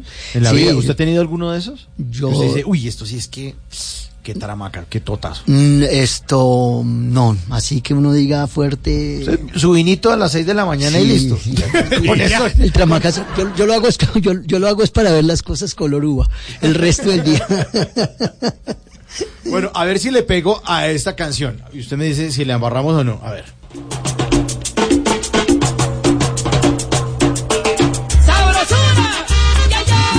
¿Ahora sí? Claro. Bueno, esto es de Loquito por Loquito ti. por ti. Ah, bueno, el- ahí usted hizo el, el Father Fecundo. El padre fecundo rico. Sí. Padre, Fe- soy mucho gusto, soy el padre fecundo rico. hincha del Deportivo Pasto. No, sí, yo, yo el fútbol le jalo, hijo, y yo, y, ¿sabes? Fecundo Rico Rosero era. El, el pa- el padre fecundo rico, rosero. Uy, el sabor. Bueno, usted, eh, ¿qué planes tiene para el futuro? Porque aquí vamos a tener un, una, unas cartas que le voy a pasar, que las preparó Tata Solarte. Este es el Tatarot de ¿Ese es Tata el- Solarte. Sí, de Tata Solarte. ¿Sacó una? ¿Sí? Sí. ¿Se atreve? Yo, pues, sí, yo creo. Está, la ponen las cartas. Eso no muerde, eso no muerde. Y despacito Y, sacando. no- y nos dice el nombre de la carta. A saber qué le depara. El loro. ¿El loro El o el loco. oro? El loco, perdón. El es, que, hay- loco. es que parece una... Ah, o sea, tiene 51 en la vista. Ahí sí se le Ahí notan sí los se le 51. nota. Bueno, ¿qué le enloquece más? ¿La televisión, el cine? Eh, ¿Qué me enloquece? Lo que pasa es que eh, yo sí tengo una convicción. Es que hay gente que dice, no, es que soy actor de teatro, otros dicen soy actor de televisión, otros dicen yo soy actor de cine. Y yo no estoy de acuerdo con eso, yo creo que el actor es el actor. Lo que Punto, pasa es que, sí. sí. punto, y tiene que trabajar, aprender a trabajar para tres medios distintos, diferenciarlos y ap- aprender a, a sacar, a tener métodos diferentes para desarrollar sus personajes. Chévere. Entonces, eh, ¿qué me enloquece a mí? Todos. Todos vivo agradecido. eh, me gusta muchísimo hacer teatro. Muchísimo, no paro de hacer teatro, nunca he parado de hacer teatro. Vivo agradecido con la televisión, porque la televisión eh, en este país es, es el medio que te dignifica para poder vivir. O sea, el Eh, teatro es pasión y, y la televisión es, es rentabilidad. Es rentabilidad, sí, eh, pero también no quiere decir que uno no esté agradecido con la televisión. Por el contrario, uno vive muy agradecido porque cada cosa le contribuye a uno en algo. El cine, el cine también puede ser pasión, pero lo que pasa es que hacer, hacer cine en este país es un complique, es un Es amor al arte literal. Es, es amor al arte literal y lo mismo el teatro, es amor al arte. Siguiente carta, Freddy. Vale. ¿Cómo se llama? La sacerdotisa. Sí. A usted le pusieron el tate quieto, que él y su esposa y su hija, las mujeres en su vida. Sí, sí. Era tremendito y llegó el tate quieto a su Por vida. eso, por eso tengo problemas del pasado. Porque fui, fui bastante loquito, fui bastante loquito. Eh, mujeriego y todo eso. Y llegó la que era. ¿Hace Y cuánto llegó? Llegó hace nueve años a mi vida, me casé hace ocho años y tenemos una linda hijita de cinco años, vivo enamorado de mi esposa, enamoradísimo cada día más. ¿Y, y su esposa cuántos años tiene? 28. Ah, pero, bien. O pero sea, los dos parecen de 28. Exactamente, ahí sí los dos No se parecen nota de mucho. 28. Sí, la verdad, los expertos dicen que no se nota mucho la diferencia. Bueno, eso está bien. Y la última, la última. La última carta. Última carta. Tres de bastos. Ah, ahora sí, novio o novia, la invitación. Sí. Vamos a recordar la invitación para que todos vayan a teatro. Eh, queridos amigos, eh, les eh, los invito muy cordialmente para que asistan los jueves a las 8 de la noche en el Teatro Santa Fe, novia o novio, para que vean esta deliciosa y dulce tierna comedia. y de ahí en, en adelante los invito para que vayan al Teatro del Arte también a verlo. Bueno, ha sido un placer tenerlo esta noche. No, el placer ha sido mío. Muchas gracias a ustedes por invitarme, por permitirme dirigir estas, estas palabras a todos los oyentes de Bla Bla Blue. Y a tomar vinito. Ahorita, ahorita, Nos dejó antojados. Sí. ahorita yo llego y me pongo en mi, pan- mi, mi plataforma Oiga. de películas y al echarme un vinito. Y su vinito. Yo le voy a tomar una foto y la voy a subir en mis redes porque yo no le creo todavía que tiene 51 años. Tome- Tómenle foto a la cédula. Le voy a Sí, más tomar. bien. Esta noche, muchas gracias, don Freddy Ordóñez, aquí en Bla Bla Blue. Gracias a darle calma a los nervios. No sabe lo que es ser tacaño. Es conocedor de trago, mujeres, caballos. Es el lobo de los rebaños. Le llaman señor, el que manda aquí al que no le tiembla la mano. Y solo le crea su pistola y su santo. Se le arrodillan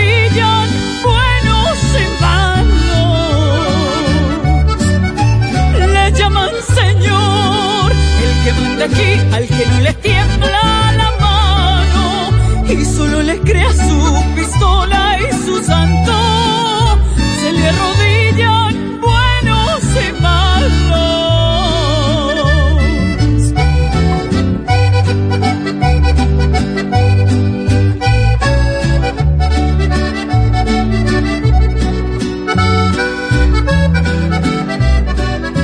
¿Qué se requiere para una buena conversación?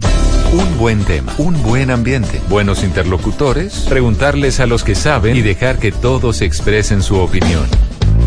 Cada noche encontraremos los ingredientes necesarios para las mejores conversaciones en Bla Bla Blue. La manera ideal de terminar el día y comenzar uno nuevo. Bla Bla Blue. Conversaciones para gente despierta. De lunes a jueves desde las 10 de la noche. Blue Radio crece. Blue Radio y bluradio.com. La nueva alternativa. Voces y sonidos de Colombia y el mundo en Blue Radio y bluradio.com, porque la verdad es de todos. A las 11 de la noche y 3 minutos, soy Carlos Anabria y aquí están las noticias en Blue Radio. El gobierno no incrementará sus gastos este año, pese al impacto en la economía que tiene la crisis migratoria desde Venezuela. Marcela Peña. El gobierno colombiano reversó oficialmente su decisión de ampliar el déficit fiscal para atender la masiva llegada de venezolanos al país. A pesar de lo que se había dicho meses atrás, el gobierno mantendrá el déficit fiscal en 2,4% del PIB. El viceministro de Hacienda, Luis Alberto Rodríguez. Es decir, estamos siendo más responsables que lo que ha sido las la finanzas públicas en general. El gobierno está confiado en que este año la economía crecerá 3.6% gracias al impulso de la reforma tributaria del año pasado sobre las empresas y está edificando sus cuentas fiscales en torno a esa cifra. Mañana el gobierno revelará el marco fiscal de mediano plazo que define el rumbo de la política de gastos del gobierno. Marcela Peña, Blue Radio. Según la Unidad Nacional de Víctimas, faltan 48 billones de pesos para reparar a las 8 millones de personas afectadas por el conflicto en el país. Hasta el momento, menos del 10% de las víctimas han podido ser reparadas. Nelson Murillo. De acuerdo con los registros de la Unidad Nacional para la Atención y Reparación Integral de las Víctimas, Colombia tiene 8.700.000 víctimas, de las cuales han sido reparadas menos de un millón de personas. Es decir, a menos de dos años de concluir la ley que ampara la reparación integral, el 90% de las personas afectadas por el conflicto armado en Colombia no han recibido ninguna reparación. Enrique Ardila, director de reparación de la Unidad Nacional de Reparación y Atención de las Víctimas, expresó la dificultad para atender a todas las víctimas del conflicto armado colombiano. Lo más eh, problemático del asunto es el tema fiscal. Nosotros para poder hoy hacer un balance de esta política pública de ocho años de vigencia, recordemos que tenemos dos años más porque vence en el 2021, el presidente Iván Duque ha pedido muy enfáticamente a la Unidad para la Reparación que hagamos un balance de esta política para que se pueda prorrogar pero con una responsabilidad de sostenibilidad fiscal. Para que podamos indemnizar a todas las víctimas en Colombia necesitamos 48 billones de pesos y eso es en, en temas fiscales pues es cifras mayores, entonces hay que reevaluar cómo se, se modifica la ley. El funcionario nacional estuvo en Armenia durante la entrega de 240 millones de pesos a 50 víctimas del conflicto armado en Colombia. En Armenia, Nelson Murillo Escobar, Blue Radio. Mañana será atendida en Bogotá la niña Zuleidi Trujillo. Recordarán ustedes, es la menor de 11 años de edad que presenta cáncer en su rodilla izquierda y a la que la EPS Medimás no le autorizaba los servicios especializados. Cristian Santiago. La pequeña Zuleidi Trujillo Espinel, de 11 años y a quien le fue diagnosticado osteosarcoma, cáncer en el fémur, fue aceptada en Bogotá para iniciar su tratamiento. Así lo dijo su hermano Germán. Ya gracias a Dios pues ya le dieron respuesta a la niña. Mañana tiene pues cita a las 7 de la mañana en el Centro de Cancerología en Bogotá. La menor junto a su hermano se desplazará en ambulancia hasta la ciudad de Bogotá para asistir a la cita que se logró gracias a la presión ejercida para que Medimás autorizara. Pues todo lo que hemos hecho, tanta presión, todo lo que ustedes nos han ayudado y pues tantas cosas que hemos hecho, pues ya se pudo solucionar, que es lo importante, que ya la niña pues se va a trasladar y pues le vamos a dar solución a eso. En Ocaña, Cristian Santiago, Blue Radio.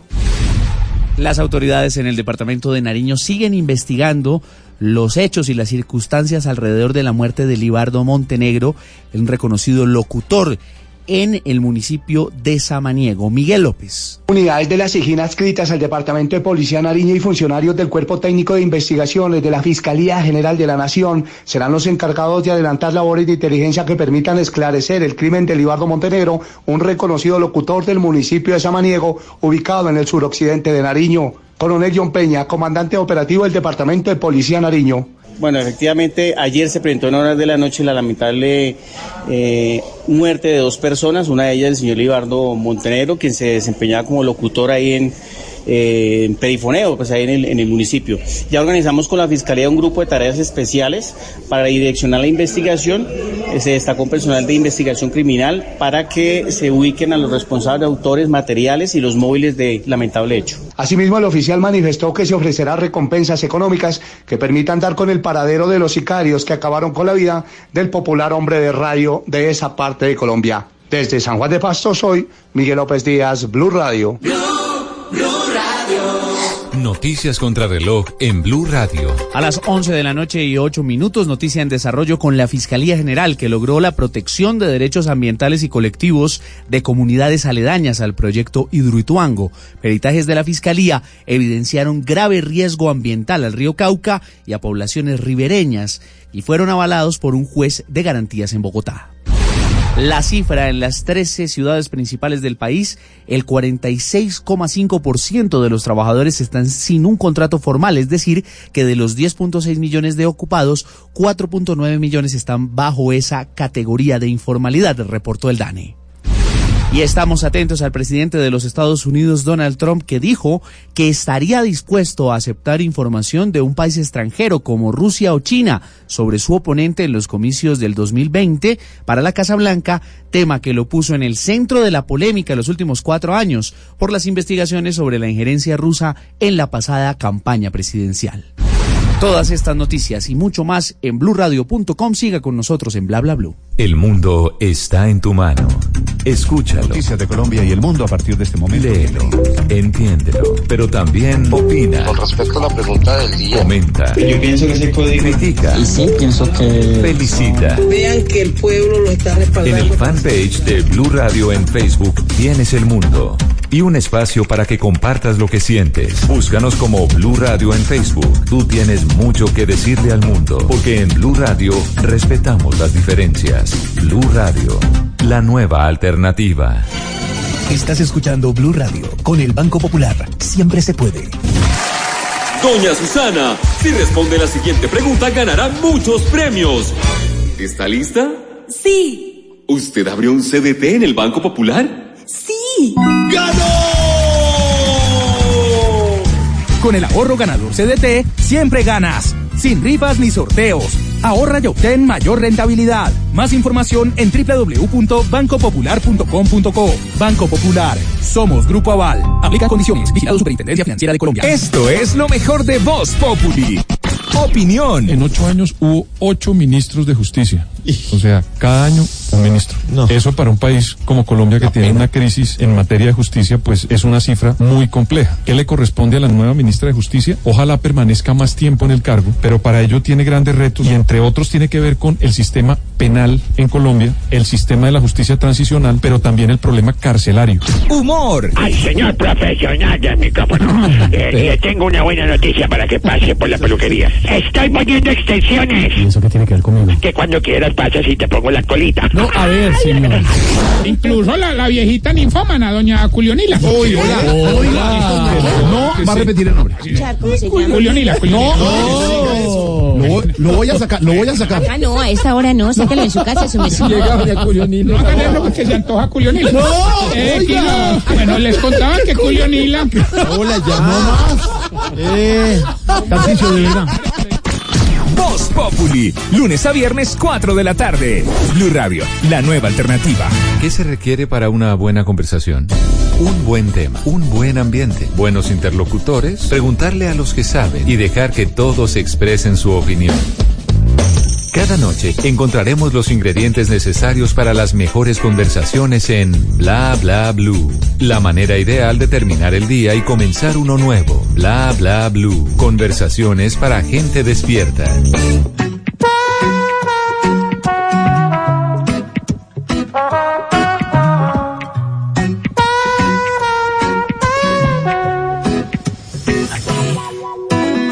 Cada día que pasa, yo pienso más y más en ti. En ti. Es que no sé cómo explicar lo que mi alma siente cuando te veo llegar. Quiero escapar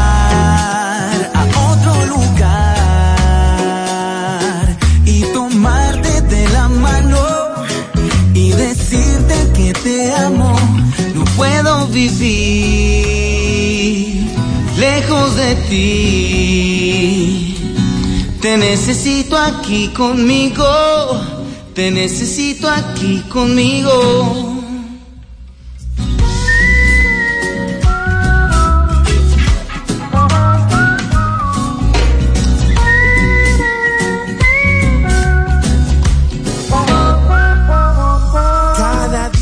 Pasa. Es el Javi. El Javi Rodríguez, bienvenido a Bla Bla Blue. Gracias Mauricio, gracias por invitarme todos muchachos, Simón y Tata. Oye, esa, esa- olvidando. esa- esa guitarra está elegantísima. Gracias, gracias. Un regalo de mi padre. ¿Sí? Sí. Muy bonita esa guitarra. ¿Qué guitarra es? es una Takamine Folk. Pues suena ¿Y se la regaló por qué? ¿En qué fecha? ¿En qué ocasión? Pues m- es, es muy loco porque mira que me la regaló como en el 2011, 2010. Pero yo sí, por alguna razón, yo siempre estuve como negado a tocar la guitarra. Pero él dijo, usted ya decidió dedicarse a la música y yo le estoy regalando una guitarra. Usted tiene que aprender a tocar la guitarra. Además que se ve muy bien tocando la guitarra. Entonces aprenda a tocar la guitarra. Y hasta hace poco tiempo en realidad dije, no, sí, voy a... Después de como siete años de tenerla, ocho años, empecé a tomar clases y dije, no, vamos a, Vamos a con tomarlo toda. en serio, exacto. Sí. Y pues con esta belleza ahí parqueada sin utilizar ni nada. No, pues tocaba. ¿Y antes qué instrumentos interpretaba? Pues Simón, mira que yo siempre busqué no estar detrás de un instrumento, yo quería estar como más, poder interactuar un poco mejor, exacto. Entonces mi recurso musical siempre fue la, la multipercusión, yo toco shaker, pandereta, guiro, guira, eh, los huevitos, eh, eso es como lo- a, a lo que voy. Entonces yo estoy cantando y puedo tocar el bombo con el pie, el, el shaker con una mano, la pandereta con la otra y ir cantando. Eso es como, como en realidad lo que yo desarrollé como performance, pero definitivamente es indispensable para un cantautor tener la compañía de un instrumento armónico, ¿no? Además, muy romántico. Sí, muy romántico. Sí, Esta sí. canción, Escapar, buenísima, está muy chévere. Gracias, sí, eh, agradecerle mucho a, a Benji, que es un barranquillero, Benji Cordero, que es el, el autor de la canción. Debe estar enrumbada ahorita con el Junior. Dúdelo. Sí, anda súper feliz porque de verdad logramos algo muy bueno con la canción, con la letra, pues fue, eso fue como amor a primera vista, eso que te ponen una canción y tú la cantas una vez y tú dices, esta canción es mía. Y el tipo me dijo, a usted, a usted le suena mucho mejor que como me suena a mí, esta canción es suya. Y se la pasó y usted dijo, listo, no, hagámosle con sí, toda, entonces. obviamente la, pues tuvimos una preproducción muy interesante con otras dos personas, con Fed J, que es un productor de Los Ángeles de Rebelión, y otra persona acá que es Chepe, que él es, es la, par- la, la persona al frente de Palo Alto, que es un estudio de grabación importante aquí ya en Bogotá, y nos reunimos unos días a, a- a como el, el, el, el Song Camp que llaman ahora, y pudimos lograr como esto. Oiga, ¿y desde hace cuánto empezó a darle a la música? ¿Eso fue una inquietud eh, desde muy niño? Que al inicio que su padre como que no le gustaba tanto o siempre estuvo como afín con ese gusto musical?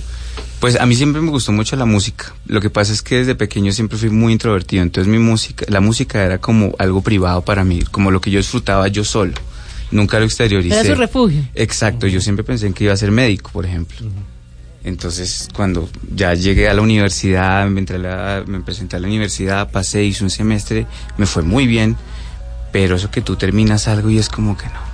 Sí, esto Yo Uy, no. no, yo lo Yo acabo y no, medicina sí. que es tan costoso. Yo no me veo ahí toda la vida. Es, es un, es un ambiente demasiado. Respeto cuenta. mucho a los médicos porque, de verdad, No son los hay que tener vocación para estar ahí, de verdad. Entonces, hago un test de, de, de, de orientación profesional y me dicen que soy 80% creativo, 20% lógico-matemático, que buscara carreras afines a la, a la creatividad.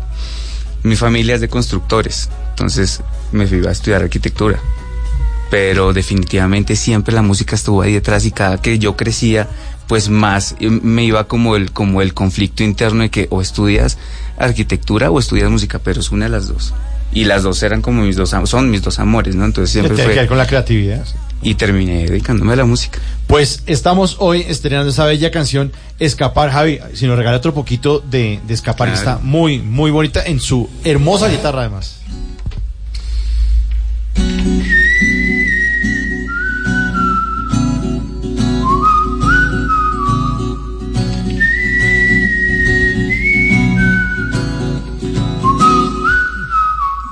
Cada día que pasa, yo pienso más y más en ti,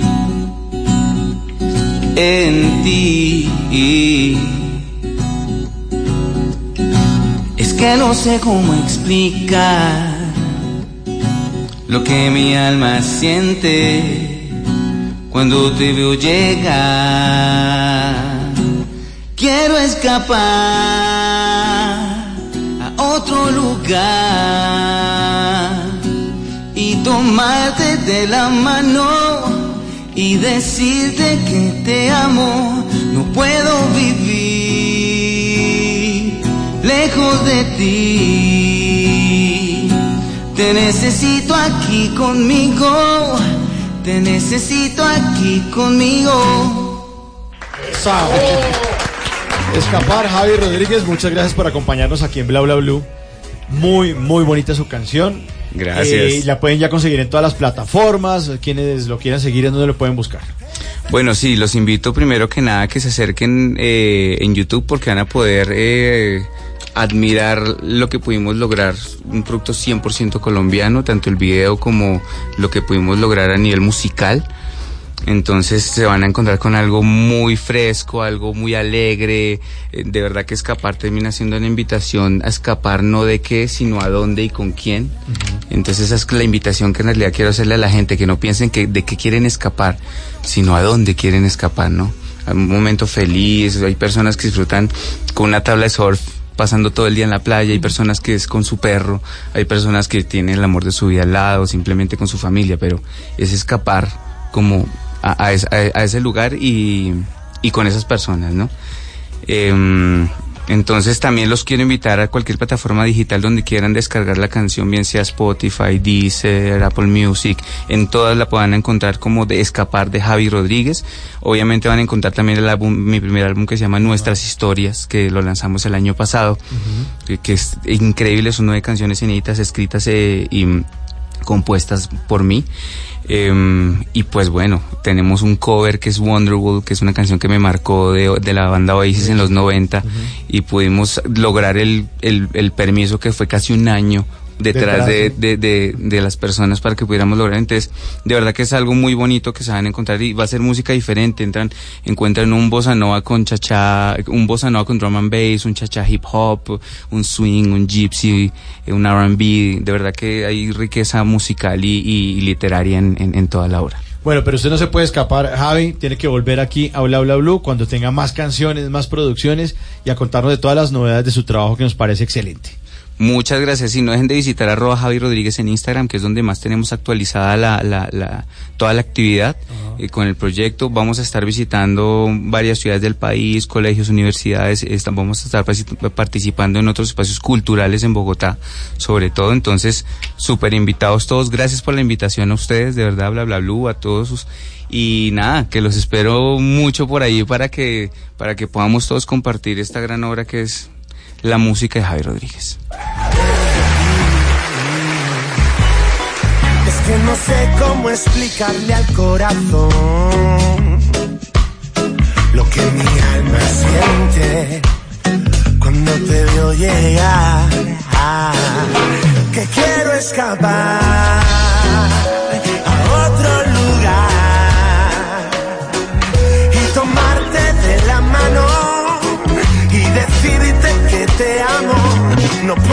vivir lejos de ti. Te necesito aquí conmigo. Te necesito aquí conmigo.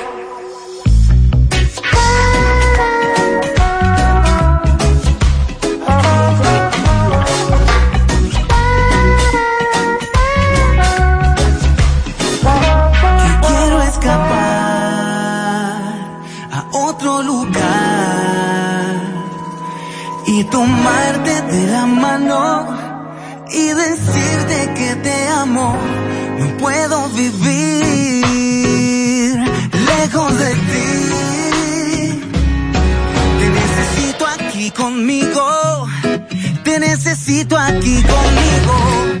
Que quiero escapar.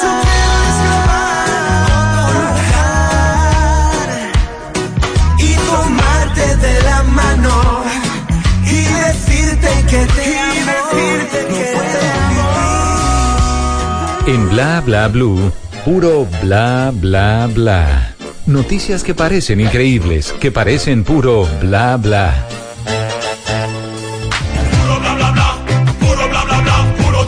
11, 23 minutos de la noche, Tata. eh, ¿De qué está hablando la gente hoy?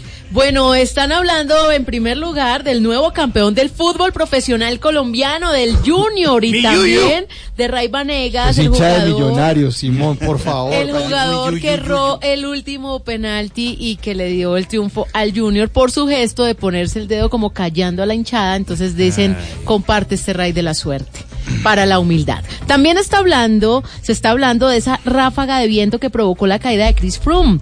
Ah, Sufrió una fractura de fémur y parece que su estado es muy grave y ya está clarísimo que no va a tomar la salida del Tour de Francia a principios de julio.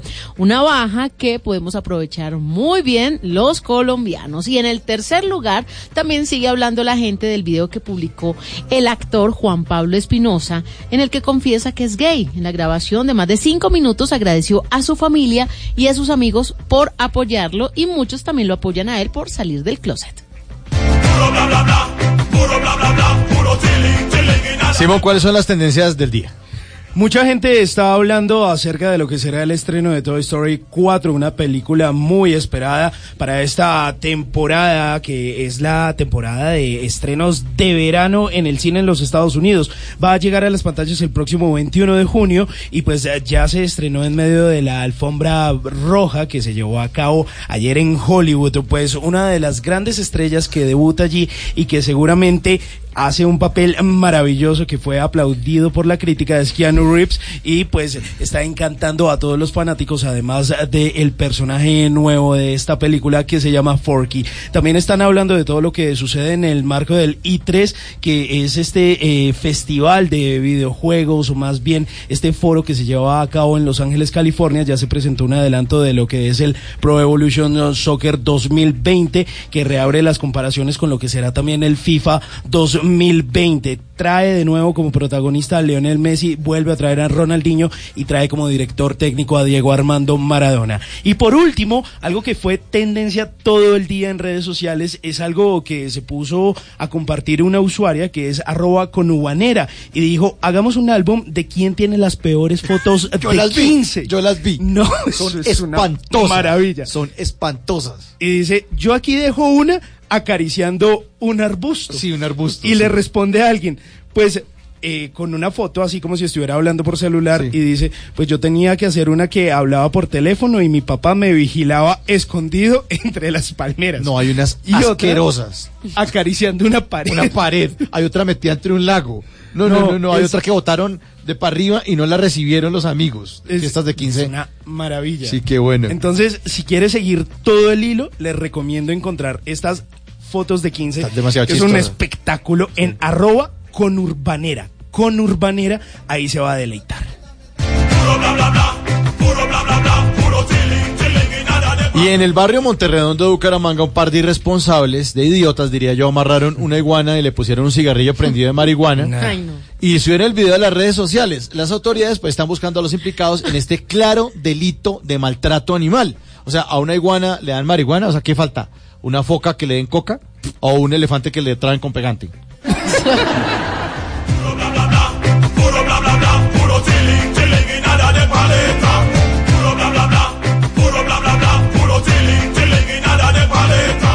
Bla bla blue.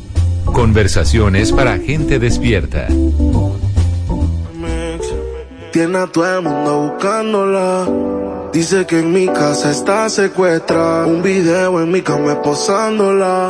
Dice que aquí se quiere quedar. 69 posiciones y la dejo. Yo lo sé, cogemos como conejo. Y eso es lo que a mí me corre de ti. Que se muerda que estoy puesto pa' ti. Déjale saber. Yo no puedo compartirte. Eres como la clave de mi celular. No es necesario decirte que yo te quiero pa'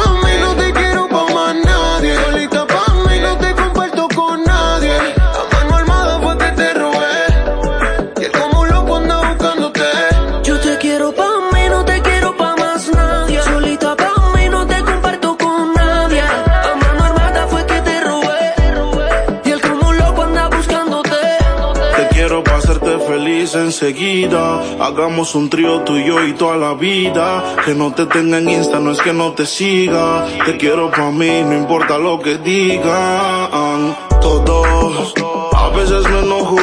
Dime qué ves, ya que tú eres mis ojos. Hablando claro de la for y me despojo. Pero dile que están vivos, por vivo y no por flojo. Caras vemos, corazones no sabemos, pero a ti te conozco hasta el pueblo. I say she pego, flow Michel Tela.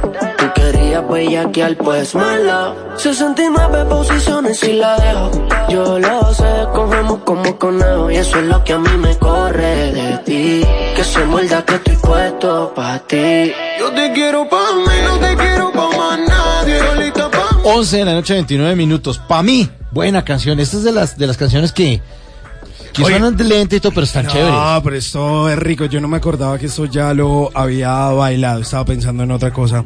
Seguramente en ese momento. ¿Tuvo un déjà vu musical o qué? Sí, sí, ¿sabes? Esto ya lo había bailado. por ahí, como, oiga, esto yo ya lo bailé. Con en esta algún canción ya me han dejado plantado, sí. Eh, pues sí, como suelen hacer. Me tocó bailar solo, de hecho, no quería decirlo. Sí. Pero fue un momento íntimo, muy bonito. Pues eh, se llama para mí, lo hace Dalex, pero es una combinación, eso es un combo gigante. Está Es Lenny equipo de Tavares, está Kea, está Fade, está Kazoo, está Rafa Pavón, está Sesh. Mejor dicho, ahora las canciones de reggaetón eh, se conforman por un montón de gente, ¿no? Sí, hay Es- colaboraciones. Sí, pues eh, le va bastante bien esta canción, este remix que ya tiene en YouTube más de 211 millones 300 eh, 500 ve, lo voy a volver a decir porque está duro ese número. 211 millones 355 mil 417 visualizaciones. Y le suena distinto montón. porque esto no es reggaetón, esto es un trap. Eso es trapcito, sí. Trapetón. Trapcito para el alma. Carretera y perdámonos. Y como carnivales, Yo te quiero pa' mí, no te quiero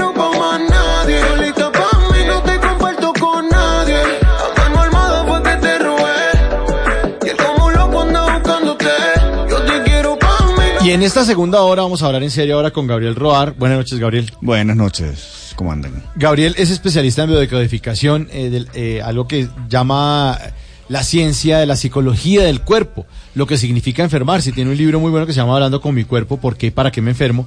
Y nuestros oyentes aquí todos los miércoles a esta hora con el numeral salud bla bla bla le hacen preguntas y, y salimos también como de una cantidad de dudas porque resulta que hay una conexión emocional con las enfermedades y resulta que cuando uno se enferma el cuerpo le está diciendo ojo porque aquí hay algo que no está funcionando. Por ahora vamos a hablar, mientras nuestros oyentes con el numeral salud bla bla bla, vamos a hablar sobre las piernas, sus significados y sus patologías, Gabriel. Listo. Las piernas, en principio, son estos dos pilares, estos soportes que nos mantienen, valga la redundancia, de pie.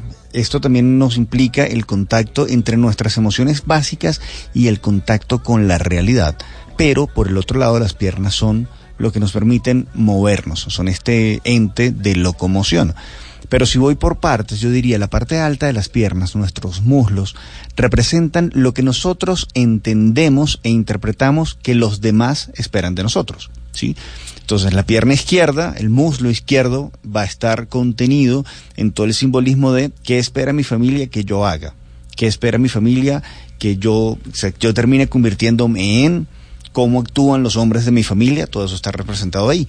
Y entonces, en la pierna derecha va a estar mi interpretación de lo que dicen mis amigos, lo que dicen mis compañeros de trabajo o de colegio, dependiendo de la edad, pero va a estar toda esta representación social y finalmente lo que mi pareja espera de mí. Y de ahí que la salud en el muslo, por eso además el muslo suele ser sensiblemente más eh, grande proporcionalmente que el resto de la pierna en términos de masa muscular. ¿Por qué? Porque nosotros nos movemos en un principio en función de lo que los demás esperan de nosotros. La parte baja de la pierna y muy en particular la pantorrilla va a representar lo que yo espero de mí, o sea, qué quiero convertirme yo con respecto a mi familia, qué quiero ser yo como profesional, qué quiero ser yo como pareja y cómo yo me defino. Y entonces de ahí el impulso personal que cada uno de nosotros tiene y entonces este, logra lo que puedan hacer sus metas y proyecciones. Pero la rodilla entonces va a ser este gran ente, esta articulación que nos permite vincular hasta qué punto yo me muevo para complacer al mundo y hasta qué punto yo hago lo que a mí me da la gana de hacer con mi vida. Pero cuando usted habla de las piernas, especialmente del muslo. ¿se refiere al tamaño? A la función. Es más, más- es más importante que funcione que que sea grande, ¿no? Suena Ah, eslogan de. Sí, porque ¿qué- ¿qué, chiquito, espera pero- la gente? ¿Qué, qué espera la gente de mí? importa. ¿O qué espera mi familia de mí? ¿O qué espera mi pareja de mí? Y pues hay unas piernas muy delgadas y hay unas piernas muy grandecitas. Claro, el tema no está. Pero, por ejemplo, si yo agarro una pierna, como dices tú, que está grandecita, pero el funcionalmente, sí, digamos, esté grande porque está hipertrofiada como la pierna de un ciclista. Hablemos de la pierna de Froome, que en este momento está un poco lesionada y no es casual. Digamos que además la fractura ocurre del lado izquierdo. Habría que chequear qué estaba pasando en la familia de Froome, ¿sí? para poner un poco en contexto, donde el hueso que representa creencias básicas, ¿sí? se ve comprometido y se ve de alguna manera fracturado y hace que él sienta que él pierde el soporte de la familia ante una demanda. Que en vez de decirle no a esa demanda y ponerle un parado a la familia, es más fácil fracturar la pierna, que es la excusa noble, que es la enfermedad como excusa noble, y voltearse y decirle al resto de los patrocinantes de la organización, qué pena, como verán, evidentemente no puedo hacer el Tour de Francia. ¿sí? Y termina complaciendo a la familia de una, de una manera indirecta. ¿sí? Entonces el tema no es tanto el volumen ¿sí? que haya a nivel de masa magra, a nivel de músculo, porque por el otro lado yo puedo tener, por ejemplo, en la estructura de una mujer por el estilo de la dominicana, que tiene muchísima eh, masa magra, pero además tiene muchísima grasa. ¿Por qué? Porque ellas, esa figura que es como una pera, digamos, ah, funciona un poco como el porfiado, todo se va para el fondo, es una mujer que está acostumbrada a aguantar y a tener mm, a enormes niveles de tolerancia. Por eso no solo el muslo es muy grande y muy hipertrofiado en tensión, sino que la cola es muy grande. ¿Por qué? Porque ella tiene que aguantar de alguna manera todos los investimientos de la sociedad, de la crítica, de una estructura machista donde tiene que ser complaciente y por eso tiene que ser fuerte para mantenerse en pie, a costa de sí misma. Muchas veces no es para moverse efectivamente, sino para poder mantenerse en pie donde está, sirviendo de estente de contención. Entonces, cuando yo encuentro una pierna que además tiene mucha grasa, lo que encuentro es una estructura defensiva que dice, pues yo para poder complacer a los demás tengo que padecer muchas cosas personales. Y no en vano aparecen cosas como la celulitis, donde la celulitis, eh, que no aparece en toda la pierna, es muy raro que uno Sí. encuentre celulitis en la pantorrilla. en partes localizaditas, Sí, en la pa- especialmente arriba, en el bien, muslo. sí, en la parte en la alta del cola. muslo y en la cola. ¿Por qué? Porque la celulitis me dice, no solo me tengo que defender, sino que no sé defenderme bien de todo esto. Sí, la celulitis no deja de ser más que un problema de circulación, sí, en ese componente linfático que hace, bueno, pues que no corra bien. ¿Y qué es lo que no corre bien? Mi sistema defensivo. Entonces, cuando encuentras una persona con celulitis, en parte lo que está diciendo simbólicamente es, venga, no solo tengo que mantenerme en pie y tengo que aguantar indirectas, este, posturas violentas o ciertas agresiones, sino que además de eso no sé cómo zafarme. Porque cuando yo ya meto la cola en este sentido eh, literal, es como el, el animal que mete el rabo, el perro que mete el rabo, ¿por qué? Porque tiene miedo.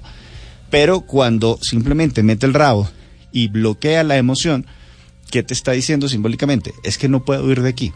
O sea, pues sí, tengo una familia que es agresiva, pero no puedo huir de mi familia porque es mi familia y yo los quiero, no los voy a dejar votados o no me van a dejar votados, no lo sé. Pero para pertenecer al clan hay que tolerar muchas cosas con las que no siempre se está de acuerdo, pero además con las cuales no siempre se sabe lidiar de manera eficiente. Entonces, el circuito de la huida, que agarra pies, piernas, rodilla, muslo, cadera, queda bloqueado justo en la parte superior. Por eso se colapsa y por eso tiene tanta tensión. ¿Y cuáles son las patologías más comunes? Las patologías yo puedo arrancar desde... de rodilla. Sí, pero fracturas, son los dos huesos más largos, evidentemente fracturas, son lesiones, todos los esguinces, todos los problemas de rodilla en menisco, ¿sí? Porque la lesión... Calambres también. Claro, los calambres nocturnos, por ejemplo. Cuando la fantasía a nivel mental está en qué voy a hacer, cómo, para dónde me voy, que para dónde me muevo, complazco o no complazco, hago o no hago, se presentan estos calambres porque esa imaginaría que dice yo estoy haciendo esto, estoy moviéndome o no, estoy llegando o no a determinados sitios, a nivel emocional, igual tiene un reflejo a nivel muscular. Entonces, esa tensión está y ese sueño, en vez de ser un sueño reparador, es un sueño que de alguna manera está representando todo ese movimiento. Si yo tengo un sueño y en él yo estoy corriendo, yo me despierto cansado, pero mi músculo tiene una dosis de adrenalina que lo dejo tenso, igual tiene todo un sistema biomecánico similar. Igual si yo sueño, salvando las diferencias, que estoy cantando y estoy disfrutando un montón en un concierto, me despierto difónico. Aunque no haya cantado, aunque no haya gritado, la tensión en las cuerdas vocales está igualita. Entonces, esa representación está. Si la lesión es, por ejemplo, en la cara interna de, lo- de los meniscos, va a hablar de cómo esta persona está haciendo un esfuerzo como por cerrarse, por bloquear, por, porque no la jodan mucho más en ese entorno que él considera o que ella considera como íntimo. Y si la lesión es en la cara externa, es donde se ha tratado de abrir camino o la persona ha tratado de abrirse, ha tratado de cambiar la dirección en la cual pretende ir, pero no puede. Y el tema es, la lesión aparece porque la emoción detrás dice, hago el sobreesfuerzo, pero no lo logro. Y me siguen de alguna manera fastidiando estas demandas de qué se supone que yo debo hacer con mi vida y no qué es lo que yo quiero hacer con mi vida.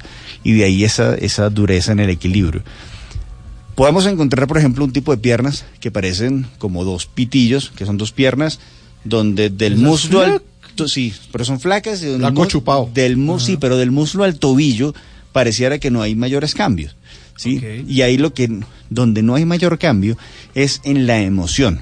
¿sí? Esto es una persona que procura mostrarse como muy estoica, muy emocionalmente impávida, pero es una persona que está sumamente contenida.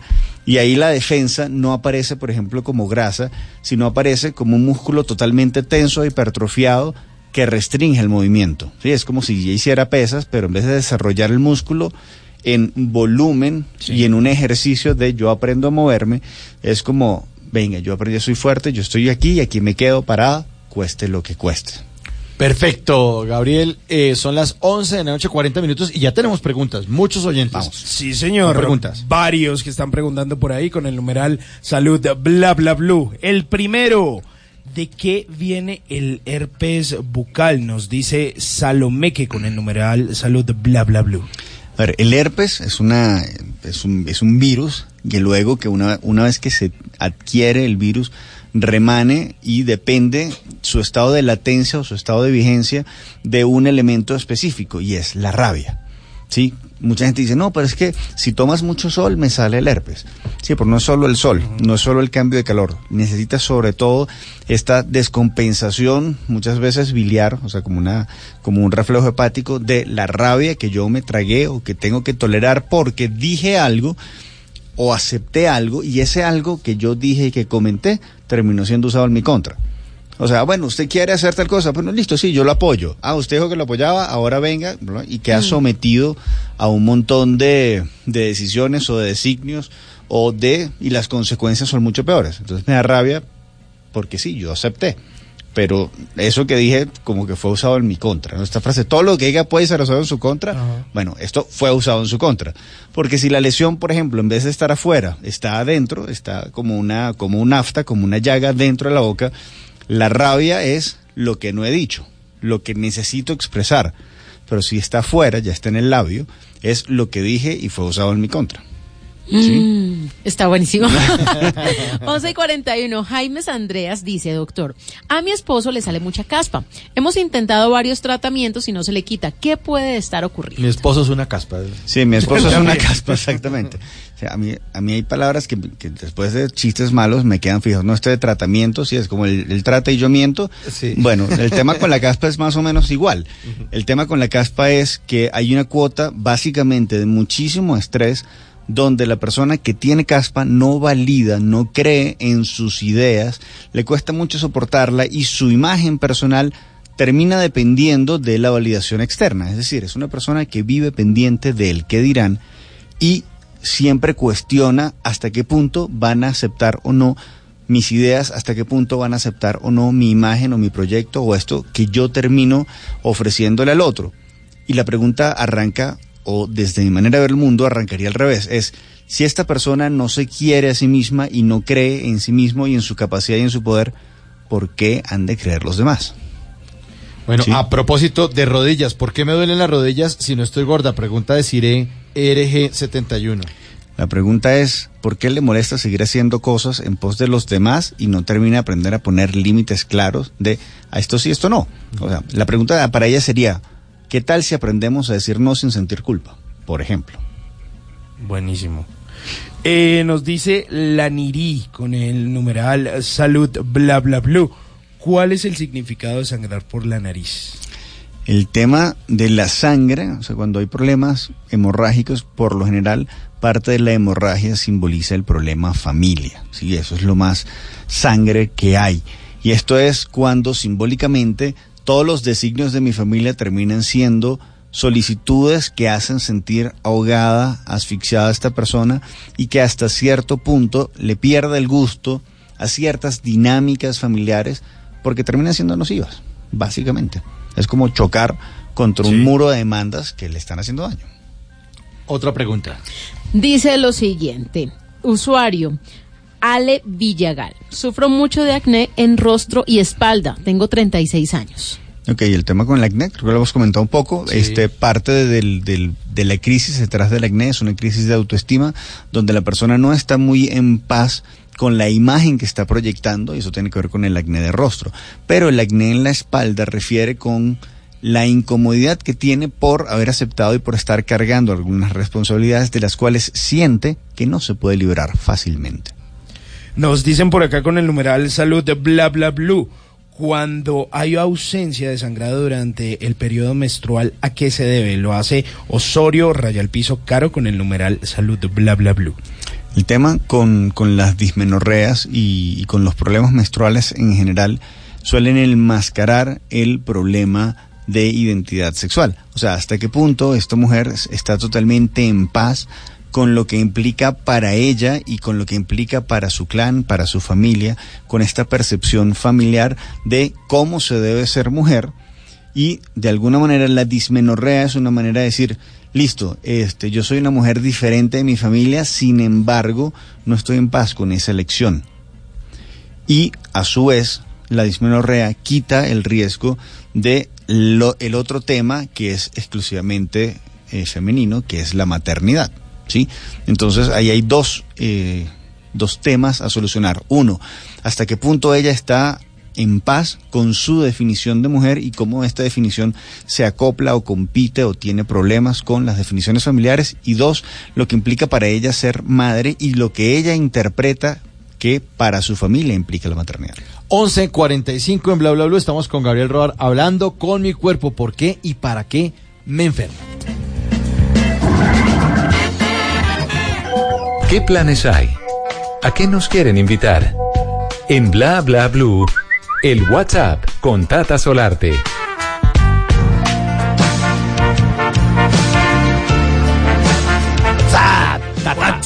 ¿Para dónde nos Esta vamos? canción se llama Mi hijo y yo y aunque es una canción Uy. dedicada a los hijos, pues también muchos hijos se la cantan a los papás porque es esa relación bonita, ¿no? Entre padre e, E hijo. hijo. Pues para nadie es una sorpresa que el próximo domingo es el Día del Padre. Y, ¿Cómo y los así? papás... ¿Toca comprar regalo? Pues el domingo, el domingo es el Día del Padre. Y es que siempre el Día de la Madre tiene como mucho alboroto, es muy eh, comentado, hay ofertas, hay promociones, hay madrugones, hay trasnochones, porque todo el mundo se prepara pues para darle un buen regalo a la mamá. Y el del padre pasa como así, Sí, como para de uno nada. Pero usted no es papá. Es que la maternidad Pues no, es una cuestión sé. de certeza y la paternidad es una cuestión de fe. También.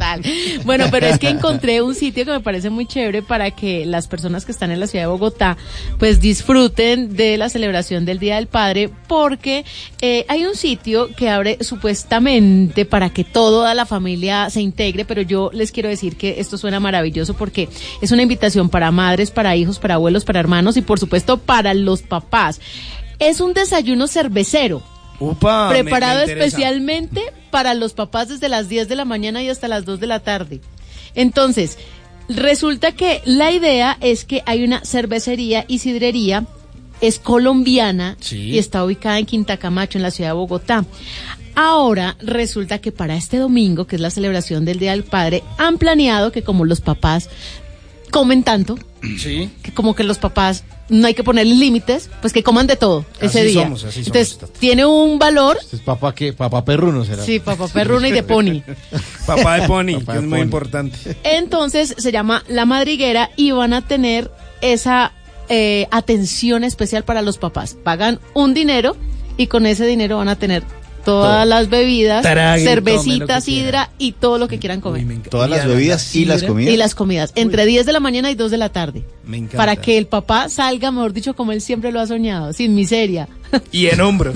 Y en hombros, claro. Así que la invitación es este 16 de junio para todos los papás, para que celebren su día, para que sepan que aquí en Bla Bla Blue les estamos haciendo esta invitación. Y a ustedes, hijos, no dejen pasar por alto esta fecha tan especial. Saber que tú eres mío para consentida.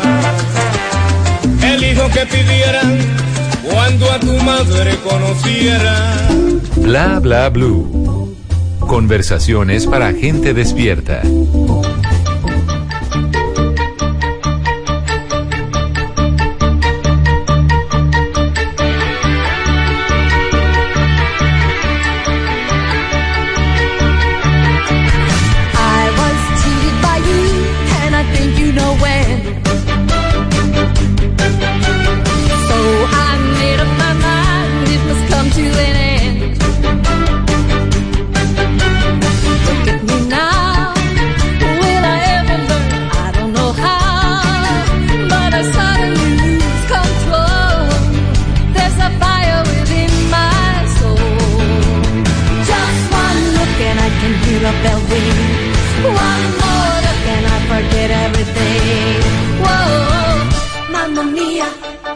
Here I go again. Original del grupo A, pero esta es la voz de Meryl Streep, mamá mía. Y es que Mamma Mía, sin duda alguna, nos transporta, tanto en la película como en el musical. Ava es protagonista con toda su música, pero también este ícono de la actuación, esta señora de la actuación, pues le ha dado vida a la película que sin duda alguna refleja esa emoción de muchos en adolescencia, en tomar decisiones, en disfrutar del amor, en revisar las consecuencias, pero ante todo darle una segunda oportunidad. Sí, la segunda oportunidad la está teniendo una serie que al inicio no fue muy bien recibida por la crítica. Es una serie de HBO que se llama Big Little Lies, que es protagonizada por Nicole Kidman y otras grandes actrices. Y al inicio no fue tan bien recibida, pero poco a poco fue aumentando eh, las buenas críticas, tanto así que tuvieron nominaciones a los Emmy y a los Golden Globes el año pasado. Pues HBO decidió estrenar una segunda temporada. ¿Y que tiene que ver eh, Meryl Streep? Pues el año pasado cuando presentaron todo el portafolio de lo que iban a traer, además de la nueva temporada de Game of Thrones, de Chernobyl y por supuesto esta segunda temporada de Big Little Lies, pues ahí está Meryl Streep que empieza a hacer un papel de mamá de una de las protagonistas. ¿Qué va a pasar ahí? Pues va a ser bien importante. El estreno es dentro de unos días a través de las plataformas de HBO y HBO Go.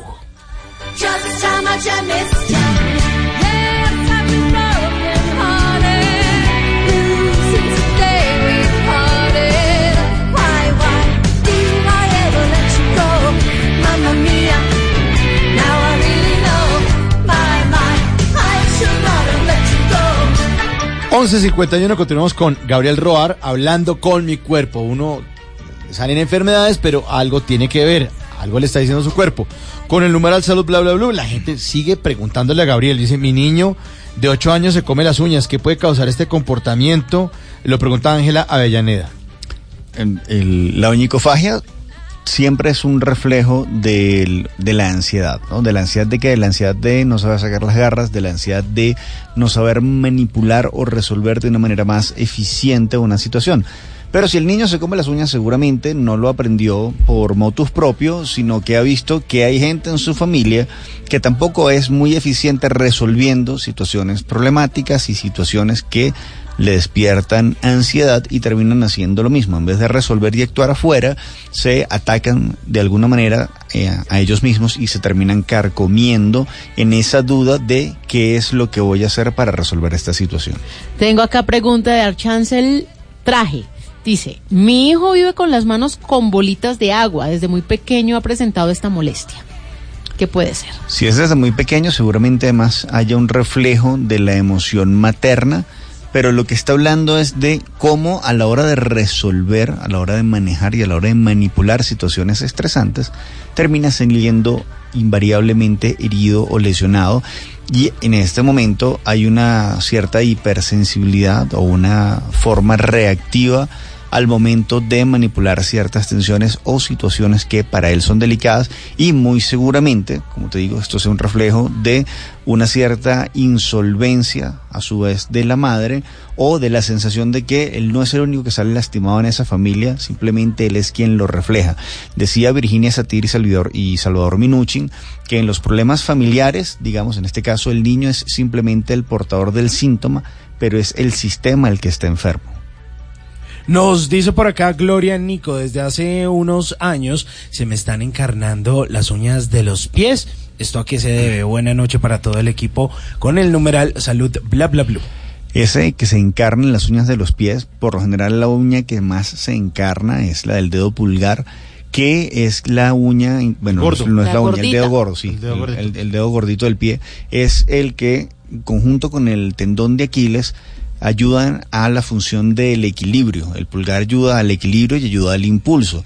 Y este que se encarne hace que el proceso de meter presión en el dedo gordo para no irme de bruces, es decir, para no tomar decisiones apresuradas, sea doloroso. Entonces una manera de decirle, venga, piénselo dos veces antes de dar el siguiente paso, porque si no, le va a doler. Igual hay, una, hay un dolor, pero el dolor al final de cuentas no es solo en qué decisiones tomar o cómo no irse de bruces ante una cierta realidad, sino qué decisiones tomar para poder tener un mejor arraigo, porque la uña tiene mucho que ver como si fuera un, un águila Como o una un garra, ave, una es como una garra que se aferra, en este caso ya no a una rama, sino a la tierra. Entonces es qué decisiones debo tomar de una manera más concienzuda para mantener mi equilibrio, no sacrificar mi equilibrio, no irme de bruces a la hora de arraigarme. Eh, otra pregunta, siento mucha pesadez en las piernas al caminar, lo pregunta Clara Galeano. Esa pesadez en las piernas seguramente tenga que ver con el cansancio de seguir haciendo eso que los demás esperan. Porque la pesadez en las piernas rara vez se siente en la parte baja de la pierna. Se suele sentir más hacia el muslo y como un efecto de que toda la pierna es pesada, pero esa movilidad arranca siempre en la parte superior. Así que el cansancio que está inmerso en esa pesadez simboliza el cansancio de, venga, todo lo que yo hago y brego por complacer a los demás y no siempre me lo reconocen. 11.55, estamos con Gabriel Roal. Sigan preguntando porque antes de las 12 él se va a despedir de ustedes y después de las 12 en el 316-692-5274 ustedes se toman bla bla blue porque vamos hasta la una de la mañana.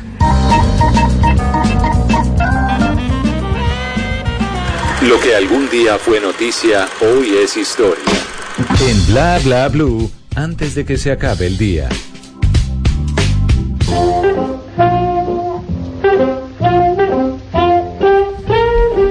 Antes de que se acabe el día, vale la pena recordar que un día como hoy, pero del año 2007, murió Tito Gómez, cantante de salsa puertorriqueño. Tito nació el 9 de abril de 1948 en Juana Díaz, Puerto Rico, y llegó a Colombia en 1984. Años después de grabar con Rey Barreto, Gómez se había radicado en Colombia y consolidó su estilo con el internacionalmente conocido Grupo Nietzsche. Es considerado una de las grandes voces de la salsa. Su voz se destacó en importantes agrupaciones como la Sonora Ponceña, el conjunto de Rey Barreto, entre otras. Con más de 30 años de éxitos salseros, Tito se había presentado en Pereira, Colombia, el fin de semana antes de su fallecimiento junto a Emaelo Ruiz y la orquesta Guayacán. Entre algunos de los temas que se han convertido en éxitos en su voz se encuentran Guararé, el cual es un icono de la salsa nominado a premio Grammy en 1976 con la orquesta de Ray Barreto, Paño de Lágrimas, Prende el Fogón, Fuego en el 23 con la Sonora Ponceña y otros con el grupo Nietzsche como Nuestro Sueño Quisiera o Cómo Podré Disimular, una de mis favoritas. En 1992, Tito Gómez se integró al catálogo de talentos de la empresa musical Productions. Con ellos presentó su primera producción discográfica titulada Un Nuevo Horizonte, difundiendo los temas Déjala y Déjame Volver. Su carrera continuó hasta el año 2007 cuando estaba terminando en Colombia su último álbum con el grupo Galé. Antes de que se acabe el día, vale la pena un homenaje a una de las mejores voces salseras de todos los tiempos que nos puso a bailar, soñar y a soñar con sentimiento, pero sobre todo a bailar. Larga vida, Tito. y lo espera en el fondo lugar.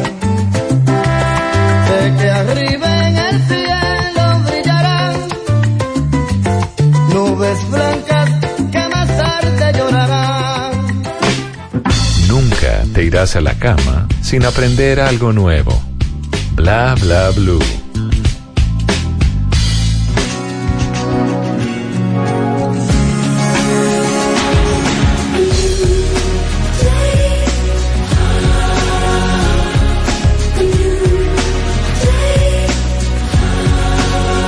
Once cincuenta y ocho, ahí está Celine Dion, que después de 16 años de presentarse en Las Vegas, pues decidió decir ya no más, ya no me presento más aquí, ya me cansé. Ya me aburrí. Ya es me que ya aburrí. se la encontraron en todas partes. Sí, usted que ha ido tanto a Las Vegas. Pero es que además ella, incluso en los Latin Grammy, hacía parte de las ceremonias. Yo Pues me acuerdo. claro, si ella vive ahí, ¿ya Claro, vivía ahí, entonces era res- Prestaba DJ las- las Hola, ¿qué era hace? DJ residente. Me acuerdo tanto que, por ejemplo, el premio al maestro Rafael Itier del Gran Combo de Puerto Rico fue entregado por Celine Dion. Ah, como que, ya no tenía sí, más o que sea, hacer. y Como dice, que "Bueno". para todo la tenían ahí. O sea, 16 años. Y si necesitaban alguna cosa en algún show de, de, de Las Vegas, decía, ¿sabe qué? Eh, eh, Celine está Celine Dion, No, no, no, sí. no, eh, necesitamos una silla, no sé. Llame a Celine Dion, sí, que se la traiga a la casa. la trae. Ella la trae, que necesitamos Sí, unos porque hay cubiertos. temporadas, porque Ricky Martin ha tenido temporada, Britney Spears también tuvo temporada. Eh, pero es que Sí, Celine Dion 16 residente. años. Bueno, últimas preguntas para Gabriel Robar, que nos acompaña esta noche. Últimas preguntas. Nos dicen aquí en nuestra cuenta de Twitter, arroba Blue Radio Co, Dago Castro. Me duele el riñón derecho de vez en cuando. ¿A qué se debe? El riñón es el órgano encargado de la homeostasis, es decir, de mantener el equilibrio entre los líquidos y simbólicamente va a estar hablando y reflejando justamente eso, el miedo a no tener la liquidez suficiente para